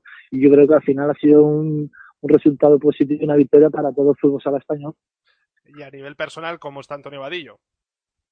Pues la verdad que muy contento, muy contento porque están saliendo las cosas, estoy disfrutando, estoy jugando y la verdad que, mira, yo pues soy un apasionado de esto, eh, tengo, tengo mucha ilusión en, jugar, en entrenar, a mí no me pesa, me encanta y la verdad que, mira, eh, estamos disfrutando muchísimo y bueno, pues la verdad que con el equipo y el ambiente que hay, pues las cosas son mucho más fáciles. Y entrando en el módulo Copa, que ya está a la vuelta de la esquina, tan solo dos semanas para Guadalajara, eh, Antonio, eh, Movistar Inter favorito, eh, ¿cuál es el papel que lleva Palma para esta Copa de España? Movistar Inter es favorito para el título, ¿no? Para, y para el título de todas las competiciones, porque a día de hoy por hoy está por encima de todos los clubes, ¿no? O de todos los equipos, perdón. Eh, muy por encima nuestra, y un poquito por encima del Barça a día de hoy.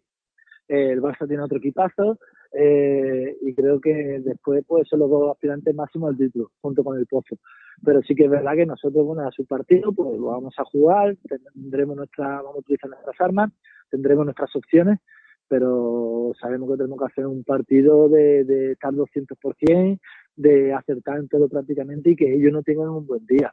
La verdad que eh, es una competición muy bonita, disfrutarla y nosotros vamos con la intención de eliminar a Inter, pero sabiendo de que es muy complicado, ¿no? Inter en estas ocasiones no suele no suele no suele fallar, ¿no? Ya el año pasado creo que, que fue la primera de cambio fuera con Burela. con Burela y claro, y creo que sería muy difícil de que dos años consecutivos eso ocurriera, ¿no? Bueno, la última vez que jugó la competición, la Copa de España cerca de su casa, de, precisamente la jugó en su casa, cayó eliminado a las primeras de cambio y, y eso te iba a preguntar, ¿habéis visto ya el partido de Burela?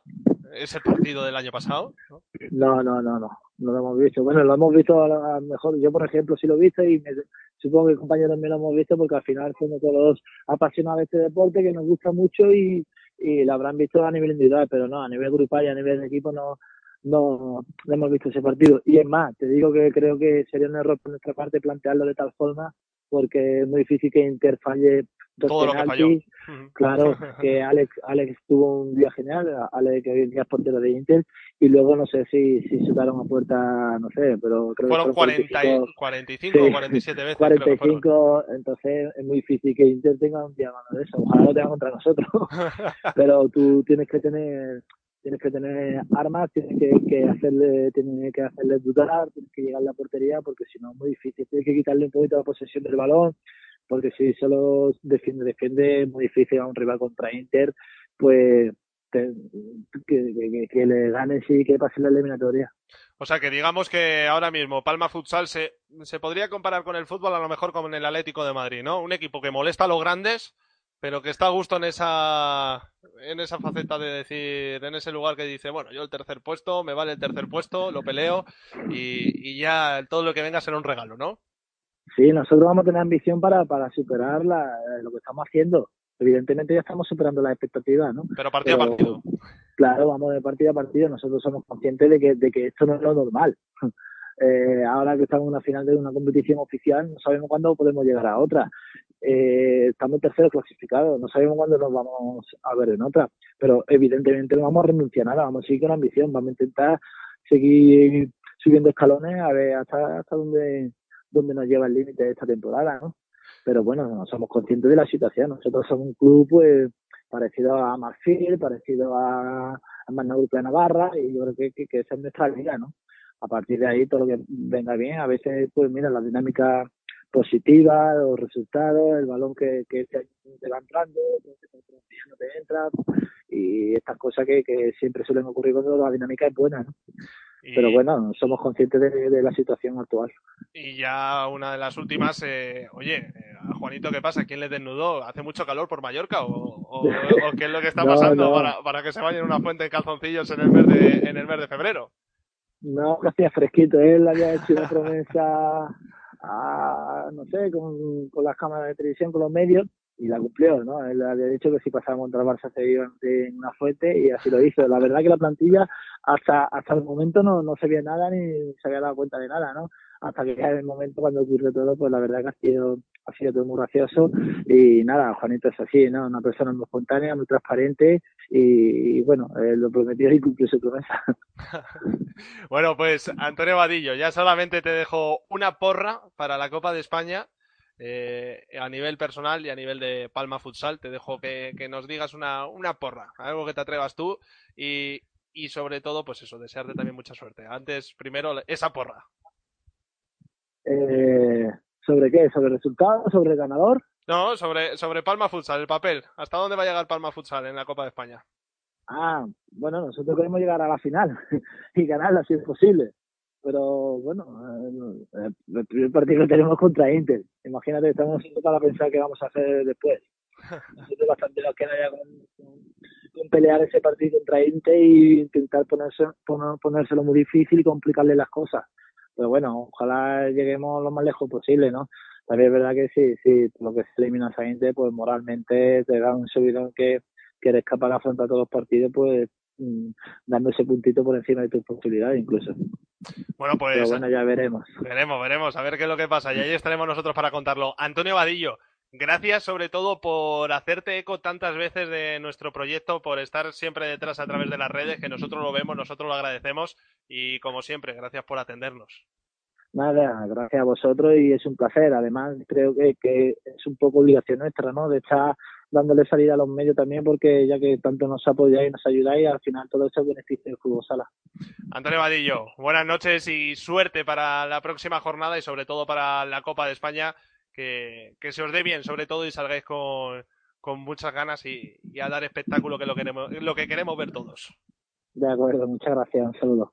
Bueno, pues Antonio Vadillo ha sido el primer protagonista de la noche de hoy en, Pista FM. Ha sido, eh, yo creo que ya habitual, ¿no? Porque le teníamos la temporada pasada y como siempre, Iván, con, con mucha sinceridad, ¿eh? El, el capi de Palma Futsal. Sí, desde luego, la verdad es que da gusto cuando un jugador se, se moja así, habla sobre todo sin, sin transparencia ninguna y, y es bonito ver eso y la verdad es que me ha llamado la atención eso que dice que, que nos necesitamos realmente mutuamente, tanto los medios como los jugadores y muchas veces eh, eso es importante. Importantísimo, sin duda. Bueno, ahora después nos metemos en el repaso de la segunda división y la segunda B, pero toca saludaros esta noche, ahora después a continuación, en nada, en 30 segundos, a uno de los protagonistas, a Tete. Victoria importantísima de Uma, ¿eh, Iván? Sí, la verdad que realmente es sorprendente. Veremos a ver qué información te da Tete, si, si ha estado detrás un poco haciendo la labor de segundo entrenador o que nos cuente un poquito cómo, cómo lo ha vivido él. Pues mira, ya le tenemos al otro lado del teléfono. Vamos a saludarle al jugador, entrenador y yo no sé qué más. Y uno de los corazones de este Uma Antequera que sin duda hoy está de celebración. Tete, muy buenas. Hola, buenas noches. Bienvenido en pista, bienvenido al carrusel de fútbol sala que está aquí todos los viernes siguiendo todos los partidos y sobre todo a esta Uma Antequera que hemos visto muchas veces la película, ¿no? En la que os llegáis a poner 3-0, pero luego de repente entra la pájara en la segunda parte y acaban remontando. Hoy no habéis dado, hoy no- bueno, eh, no habéis, porque tú también estás dentro de ese equipo, hoy no han dado ese, esa sensación no han dado ni esa posibilidad goleada increíble, ¿no? Sí, la verdad que, que no hacía falta, ¿no? No hacía falta un partido así, la verdad que todo de cara. Y como bien dices, ¿no? Tenemos ya bastante experiencia esta temporada, ¿no? De que los partidos se, se nos habían puesto de muy de cara y en los últimos minutos, en la segunda parte, esa pájara que no entraban, que nos metían un gol, nos hacían salir las dudas. Pero bueno, hoy ha salido todo de cara, ellos no han puesto por tres jugadores desde ya la primera parte. La verdad que el trabajo del equipo ha sido encomiable defensivamente y hemos tenido sobre todo la suerte de, de que cada vez que ellos tenían un error, pues hacíamos un gol, ¿no? Y yo creo que así es mucho más fácil, ¿no? Una jornada en la que dirías que se han ganado más de tres puntos. Mm, Pues sí, creo que sí, sobre todo no por sobre todo lo que significa victoria en este equipo, ¿no? Llevábamos desde la, primera vuelta que le ganamos a Jaén, que no habíamos vuelto a ganar, la habíamos tenido muy cerca en, en diferentes ocasiones y no más de tres puntos porque anímicamente el equipo hoy sale muy reforzado y lo tenemos muy difícil, somos realistas, sabemos que estamos ahí abajo, somos falorillo rojo, pero, pero queremos engancharnos, ¿no? Quedan todavía, son ocho jornadas y puede pasar muchas cosas, ¿no? Y, nosotros estamos dispuestos a luchar por lo menos, ¿no? Que, que- de eso el equipo va sobrado porque no ha descansado en todo en toda la temporada, ¿no? Y, yo creo que, que, que- que queremos, queremos engancharnos, ¿por qué no? Y, y por lo menos que sea un sueño el poder conseguir la permanencia. Hoy empate de Elche con Jumilla, los dos rivales directos, derrota de Jaén. ¿Tú salvas a Jaén de la quema eh, a día de hoy? Para nada, para nada. Yo creo que, que Jaén está muy metido por el hecho de que, que no gana, no gana. Y la suerte que tuvo, pues, pues, pues la suerte, ¿no? Y el trabajo que nosotros. había cuando, cuando nos ganó a nosotros hace dos jornadas, ¿no? Si no nos llegan a ganar ese partido, pues a lo mejor estaríamos hablando que estarían empatados a punto con nosotros. Pero bueno, ellos ganaron, se lo merecieron, pero que, que tengan cuidado porque cuando estás jugando con fuego, algunas ocasiones te sueles quemar y, y está ahí abajo con, con Jumilla, con Jaén. Nosotros estamos un poquito más retirados, pero queremos también meternos en la lucha también. Eso te iba a decir, porque normalmente los equipos que vienen de abajo y consiguen la machada acaban remontando el vuelo, a diferencia de los que ey, van allá arriba, se van confiando, porque todo en Jaén empezó como siendo, no, esto es un pequeño bache que se va a pasar, pero ya se han dado cuenta de que esta es la situación actual del equipo y se le van a hacer largas las ocho jornadas que quedan por delante. Sí, por eso es que cuando entras en una dinámica negativa o positiva, cuando entras en una dinámica, cuando es negativa es muy jodido, porque lo- los partidos se te hacen muy largos, la mala suerte se suele llevar contra ese equipo que tiene la dinámica, y Jaén tiene un equipazo, ¿no? Estamos hablando del actual campeón de Copa, y lo que pasa es que cuando las cosas no salen, pues pues te metes en una racha que, que nosotros somos, yo creo que los mayores perjudicados, ¿no? En esta, en esta racha negativa, ¿no? Y, la verdad que se hacen difíciles y largos los partidos. Pero bueno, yo por el bien del fútbol salón andaluz me gustaría que nos salvaran los, los dos, ¿no? Ese sería mi deseo, ¿no? Meterías a Elche y a Jumilla en la quema, entonces. Sí, por desgracia, si, si tuviera que hacer un, decir un- una predicción de, o, o sueño, yo me gustaría que pasara eso, ¿no? Yo creo que es difícil. Nosotros lo tenemos muy difícil, lo sabemos también, somos realistas, ¿no? Hemos, nosotros teníamos que haber hecho los deberes muchísimo antes porque, por- porque no lo hemos merecido, pero no, no nos ha venido de cara. Pero bueno, eh, yo creo que, la liga está muy bonita, va a haber muchas jornadas de, infarto y nosotros queremos contribuir a que el espectáculo de, de fútbol sala de la primera división pues sea más competitiva, ¿no? Eh, ¿Cuál ha sido el peor momento, tú dirías, de esta racha? Vosotros habéis llegado a mirar los puntos que tendréis si no se hubiesen escapado tantos del Fernando Argüelles. ¿Cuál dirías que ha sido el partido que os han terminado remontando con el que peor sensación te has quedado? Que digas, uff, es que este partido no sé, no sé cómo se nos ha podido escapar. Yo creo que hay dos, puntos, ¿no? Dos puntos de, inflexión, ¿no? Yo creo que el día que jugamos en casa con Burela, ellos se jugaban la Copa, el último partido de la primera vuelta, ganando 3-1, que nos remontan, yo creo que ese partido nos hizo tanto daño, tanto daño, que a la jornada siguiente, sin tiempo a rectificar, que se jugaba en tres semanas encima por el descanso de Navidad, mm, teníamos la final contra Elche. Y yo creo que ese día el equipo mentalmente no estaba preparado después del varapalo ¿no? que nos llevamos con Burela. Y, y, y yo creo que perdimos con Burela dos partidos, el de, el de Burela y- y el de Elche, ¿no? Y después ya más adelante, después en el nuevo año, yo creo que el día de Zaragoza muchos jugadores los vi yo llorar en el vestuario, ¿no? Y de ir ganando 2-4 a falta de 2-37 con uno menos y que, que te remonten el partido, yo creo que, ahí fueron los dos puntos más, negativos, ¿no? Pero bueno, esto es el deporte, ¿no? Eh, algunas veces pues te dan estos palos, ¿no?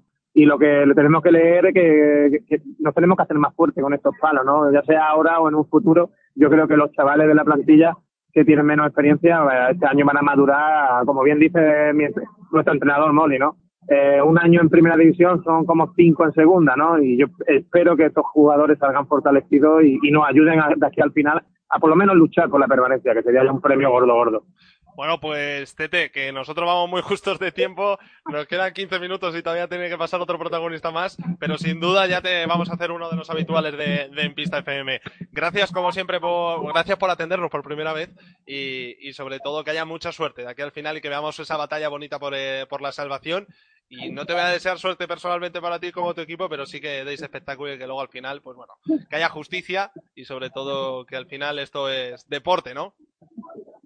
Sí, muchas gracias. Sí, al final de cuentas, esto es un deporte, tienen que defender dos, por desgracia, y si al final somos nosotros, pues por algo habremos hecho mal, evidentemente, ¿no? Pero bueno, esperemos que, que podamos dar mucha alegría todavía de aquí a final de temporada.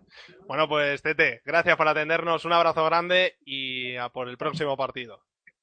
Muchas gracias. Bueno, pues aquí teníamos también en, en pista a Tete, jugador de la Humantequera, que como decimos hoy ha ganado y de qué manera a el conjunto de Santiago Futsal, un Santiago Futsal que no me gustaría estar ahora mismo en ese bus de camino a Galicia. Iván, te voy a pedir que me resumas en tres minutos lo que hay en la segunda división en esta jornada antes de que pasemos al formato internacional con Carlos, que nos tiene protagonista desde el otro lado del charco. Todo tuyo, Iván. Pues nada, esta semana, pues muy, sencillo. El, Pozo Ciudad de Murcia venció al Fútbol Club Barcelona en el, en de filiales. Partido muy igualado que, que se llevó en los últimos instantes su conjunto murciano. Luego el Clásico Roma de Cartagena venció al, al Conferso Parrulo. Bonito partido, muy igualado. La verdad es que los de Diego Ríos vendieron muy cara su derrota. Y un hat-trick de Fran Fernández en los últimos minutos fue lo que rompió el partido. Luego en la, en la tercera plaza se coloca el Hércules San Vicente. La verdad es que en estos momentos el conjunto alicantino es el equipo más en forma de la segunda división y, y venció por 6 a 3 a una Turpel Segovia que plantó cara, pero nada, en los últimos minutos el conjunto alicantino decantó la balanza. En Canarias el Masei Ferguson Valdepeñas perdió contra un Galdar que, se, le- pegó mucho en la tabla. En partido marcado por, por la gran afición eh, del conjunto de Valdepeñas que se desplazó a Canarias. Muy, meritorio todo esto, la verdad. Eh, en, en una segunda división que, que, quizás eso es un poquito lo que echan falta, las grandes aficiones. Luego el Betis, que se sigue enganchando a la lucha por los playoffs, venció eh, 3-6 en su visita a Puerto Llano. Y luego lo que nos dijo el compañero Fernando Currás, que el, el Melilla no, no se desplazó a Lugo, veremos a ver qué, qué decide el comité de competición. Además de luego el Ciudad de Narón, que venció 4-0 a Zamora en el partido que no, que no se disputó. Bueno, pues esa fue la jornada número 20. La jornada número 21 va a tener los siguientes enfrentamientos. Fútbol Club Barcelona Lasa B frente, frente a Ciudad de Narón a las 4 de la tarde. El Naturpele Segovia frente a Plástico Romero Cartagena a las cinco y media de la tarde. El Cofersa Parrulo Ferrol frente al Pozo Ciudad de Murcia a las cinco y media.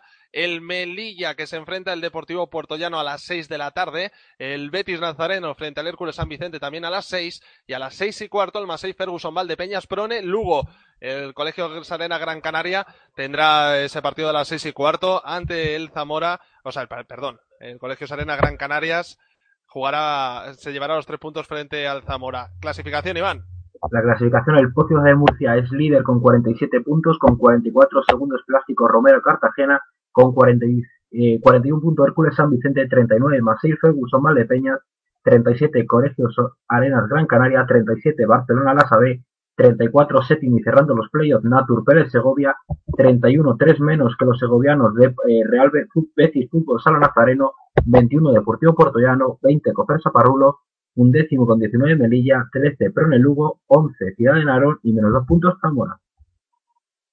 Bueno, pues esa es la clasificación en la segunda B, en la segunda división. Luego daremos una pequeña pincelada de la segunda B, pero ahora tenemos que saludar al protagonista que nos ha traído Carlos desde el otro lado del el charco. Carlos, nada más y nada menos que un periodista, jugador de fútbol sala, además de nuestros amigos Pasión Futsal, ¿no es así? Eso es, se domina tanto en el 40 por 20 como eh, con un micro en la mano. Ya tenemos a Diego Provenzano, como tú bien has dicho, redactor de Pasión Futsal. Muy buenas eh, noches aquí. Diego, allí, ¿qué tenemos? Tardes, ¿no? Sí, son tardes 19.20 aquí en, en la República Argentina, en la capital federal. Buenas tardes para, para todos ustedes y para los seguidores de En Pista, obviamente. Bueno, Diego, eh, Carlos te ha traído te ha traído por algo en especial, pero sobre todo para actualizar un poco todo lo que fue eh, ese ese sudamericano, ¿no? Ese campeonato sudamericano en el cual, bueno, pues vimos ya las tres clasificadas para ese mundial de Colombia, un mundial de Colombia también que tiene tiene muchas noticias que, que contar. Sí, sí, así es como, como seguramente lo han graficado ustedes durante estas semanas.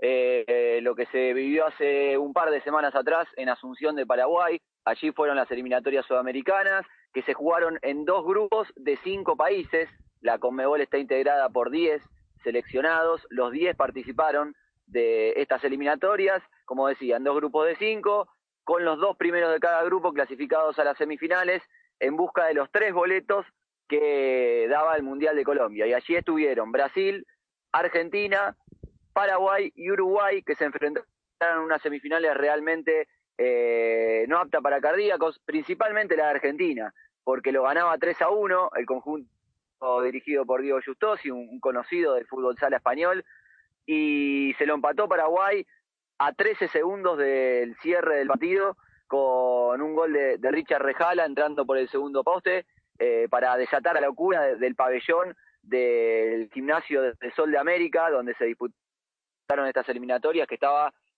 con más de 3.500 personas, seguramente lejos de las 12.000 que ustedes vivieron allí eh, en Belgrado, en Serbia, eh, durante la Eurocopa, pero bueno, para el fútbol sala en Sudamérica realmente fue una, buena convocatoria. Y después en los penales, donde apareció la mano salvadora de, de Nicolás Sarmiento, el arquero del Palma Futsal, y de la selección argentina, obviamente, para darle la clasificación argentina en esos tiros de- desde el punto del penal eh, y asegurar esa plaza al Mundial de Colombia 2016 eh, después de, que de haber tenido una semana muy buena, al igual que Brasil.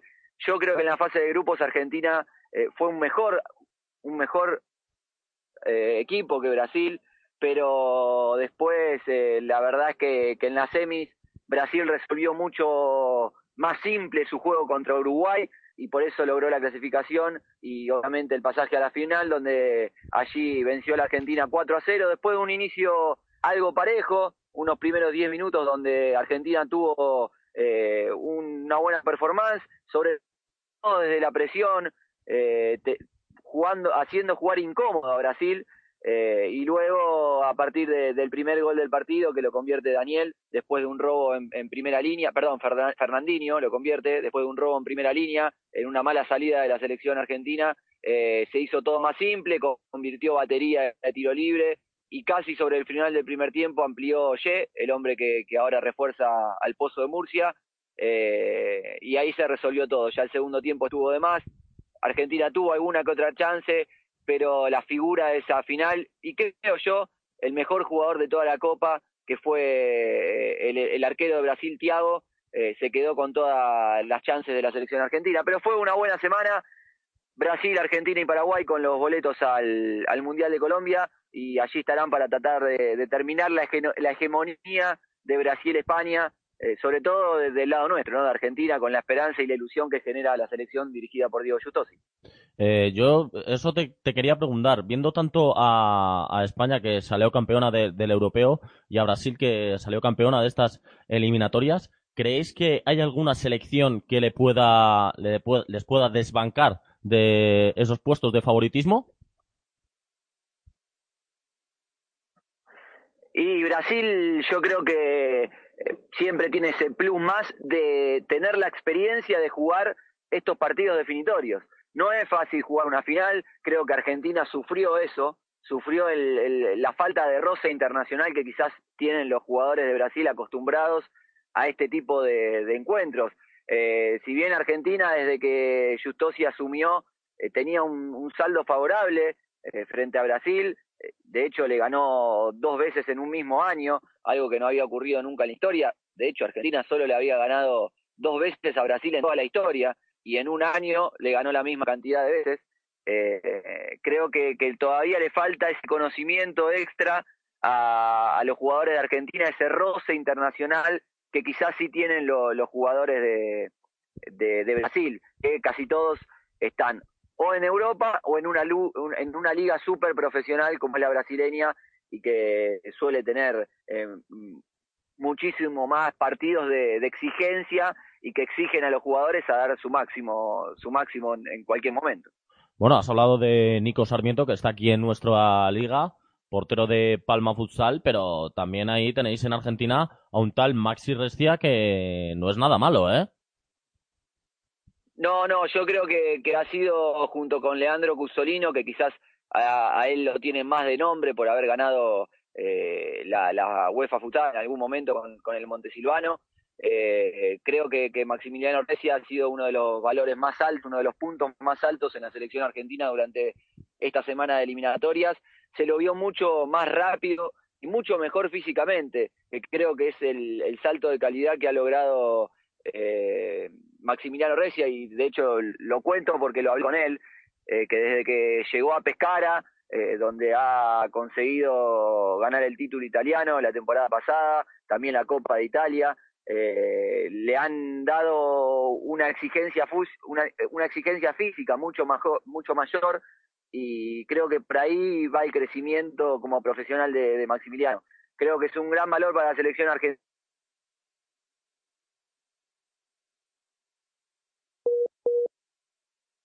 Bueno, parece que hemos tenido un problema con eh, la conexión ahora. Ahora, ahora le tenemos. Diego, ¿nos oyes?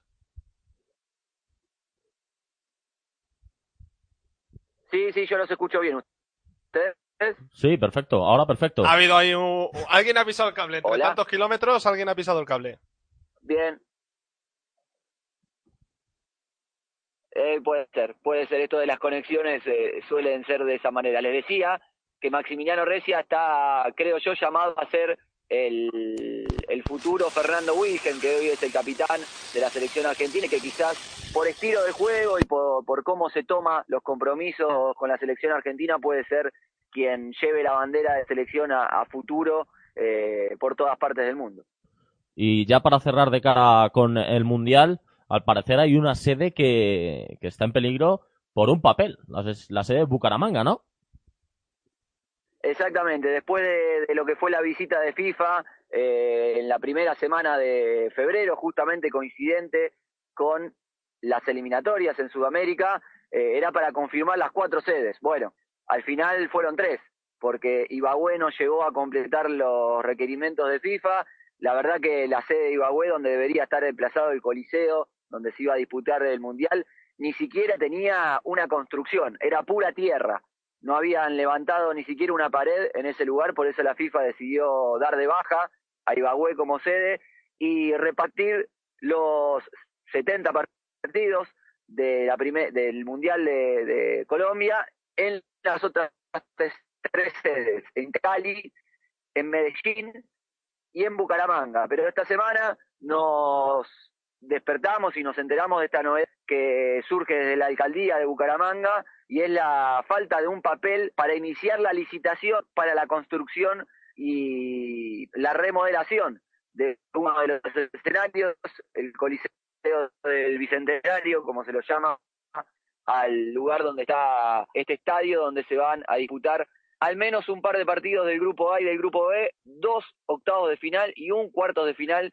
del Mundial de Colombia que ya están crono, eh, cronometrados. A ver, hay que esperar ahora qué pasa con estos papeles. La realidad es que eh, el próximo martes deberían empezar a ejecutarse las obras, deberían empezar a trabajar en el estadio que ya está construido, pero que hay que remodelarlo para los requerimientos de FIFA, que como ustedes saben, eh, para un mundial son demasiados. Eh, lo han vivido seguramente en, en Belgrado, eh, con los requerimientos de UEFA, que son similares a lo que pasa con FIFA. Aquí en Sudamérica todavía estamos un poco eh, lejos de lo que se puede dar en cuanto a espectáculo y a lo que ofrece generalmente Europa.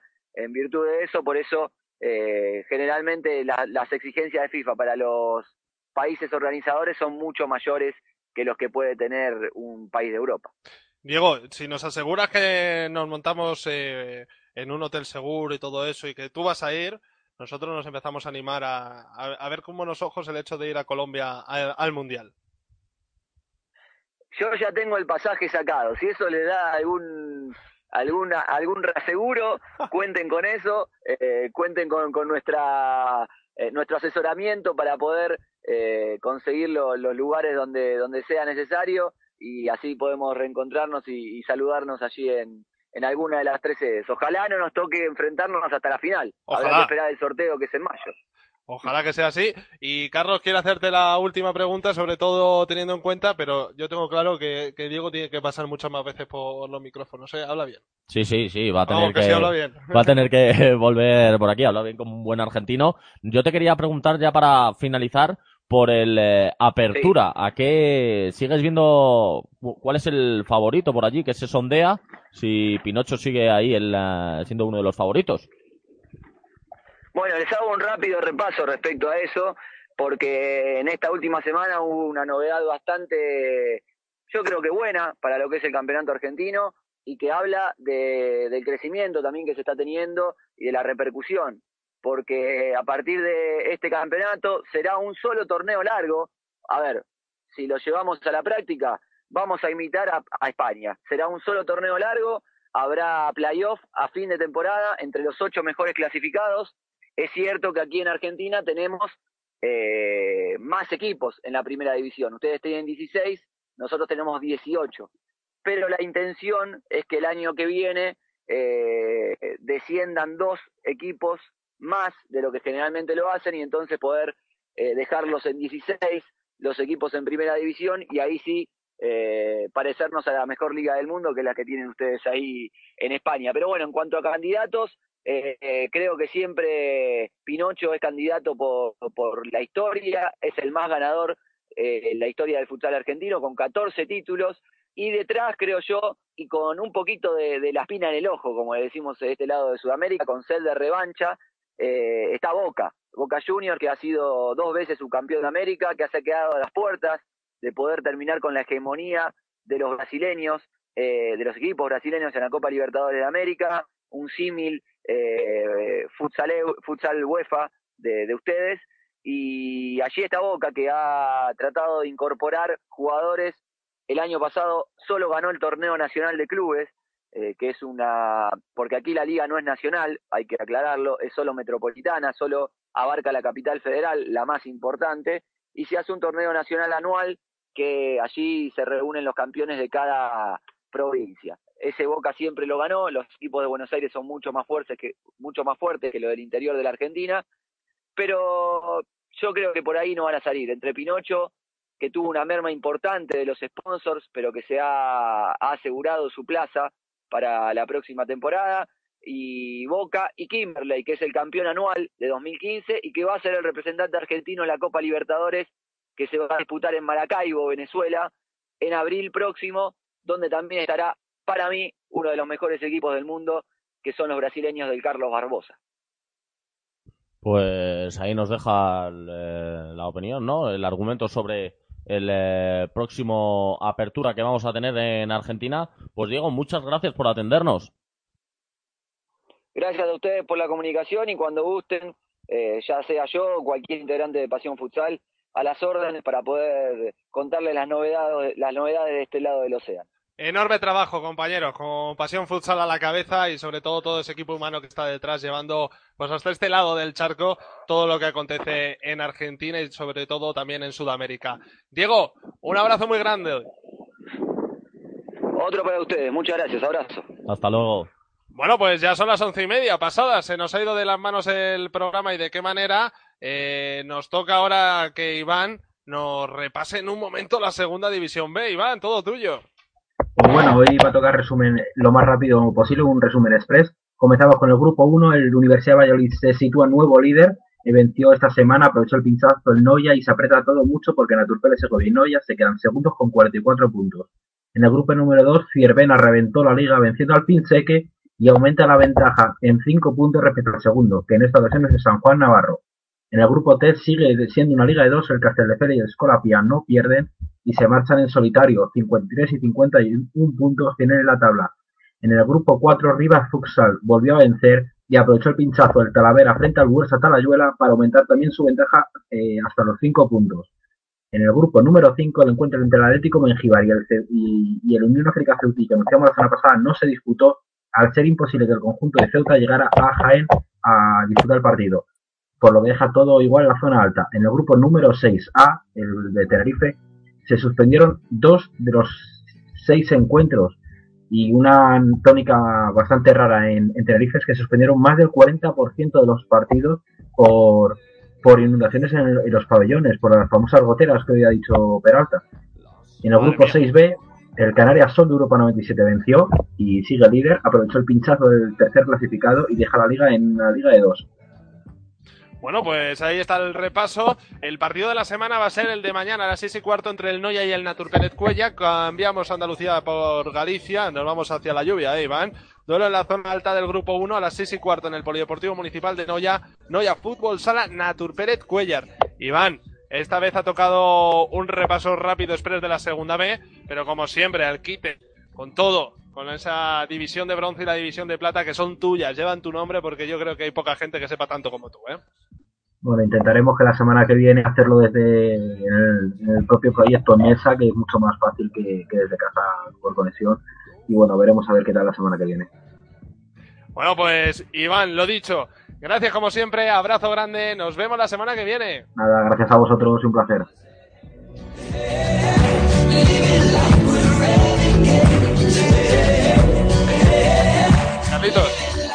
Queda nada ya de programa, tres horas y cinco minutos estoy aquí mano a mano con Iván al otro lado, con los chicos, con Quique Manzano, con Rafa Peralta, con todos. Eso es con todos. Sí, señor. Hemos estado aquí un programa más. El viernes que viene, como siempre, estaremos aquí al pie del cañón. Y bueno, yo también quería darle un besito a, Tania. Estamos contigo, Tania, así que un abrazo fuerte. Y te esperamos con los brazos abi- abiertos. Así que nada, Javi, nos, volve- nos volvemos a escuchar. Un saludo. Carlos. Adiós, adiós. Lo dicho, lo empezábamos al principio de esta retransmisión. Mañana no se olviden, ¿eh? Partidazo. Movistar Inter frente al Barça. Ya nos vamos. Ya estamos cerrando este programa número 40 de En Pista. También estuvo David Sánchez. Y como siempre, Tania Martín. Oh, esta vez nos necesita muchísimo. Y nosotros estamos con ella. La vida es dura. De hecho, nos da hostias que a veces ninguno esperamos. Eh, sean buenos y disfruten de verdad de cada momento porque vale oro. Tania Martín, beso enorme y como siempre sé que lo vas a recibir. Sean buenos, nos escuchamos la semana que viene. Antes de la Copa estará el presidente de la Liga Nacional de Fútbol Sala, estará Javier Lozano y prometemos que va a dejar mucha huella la próxima semana. Abrazo grande, Pasión Deportiva Radio en Pista FM. Chao.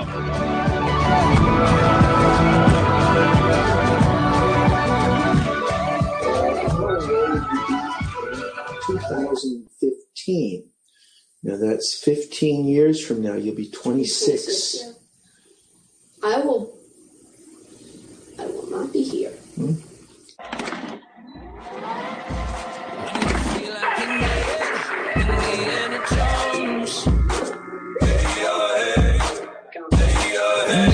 you in a trap, dodging darts and boulders.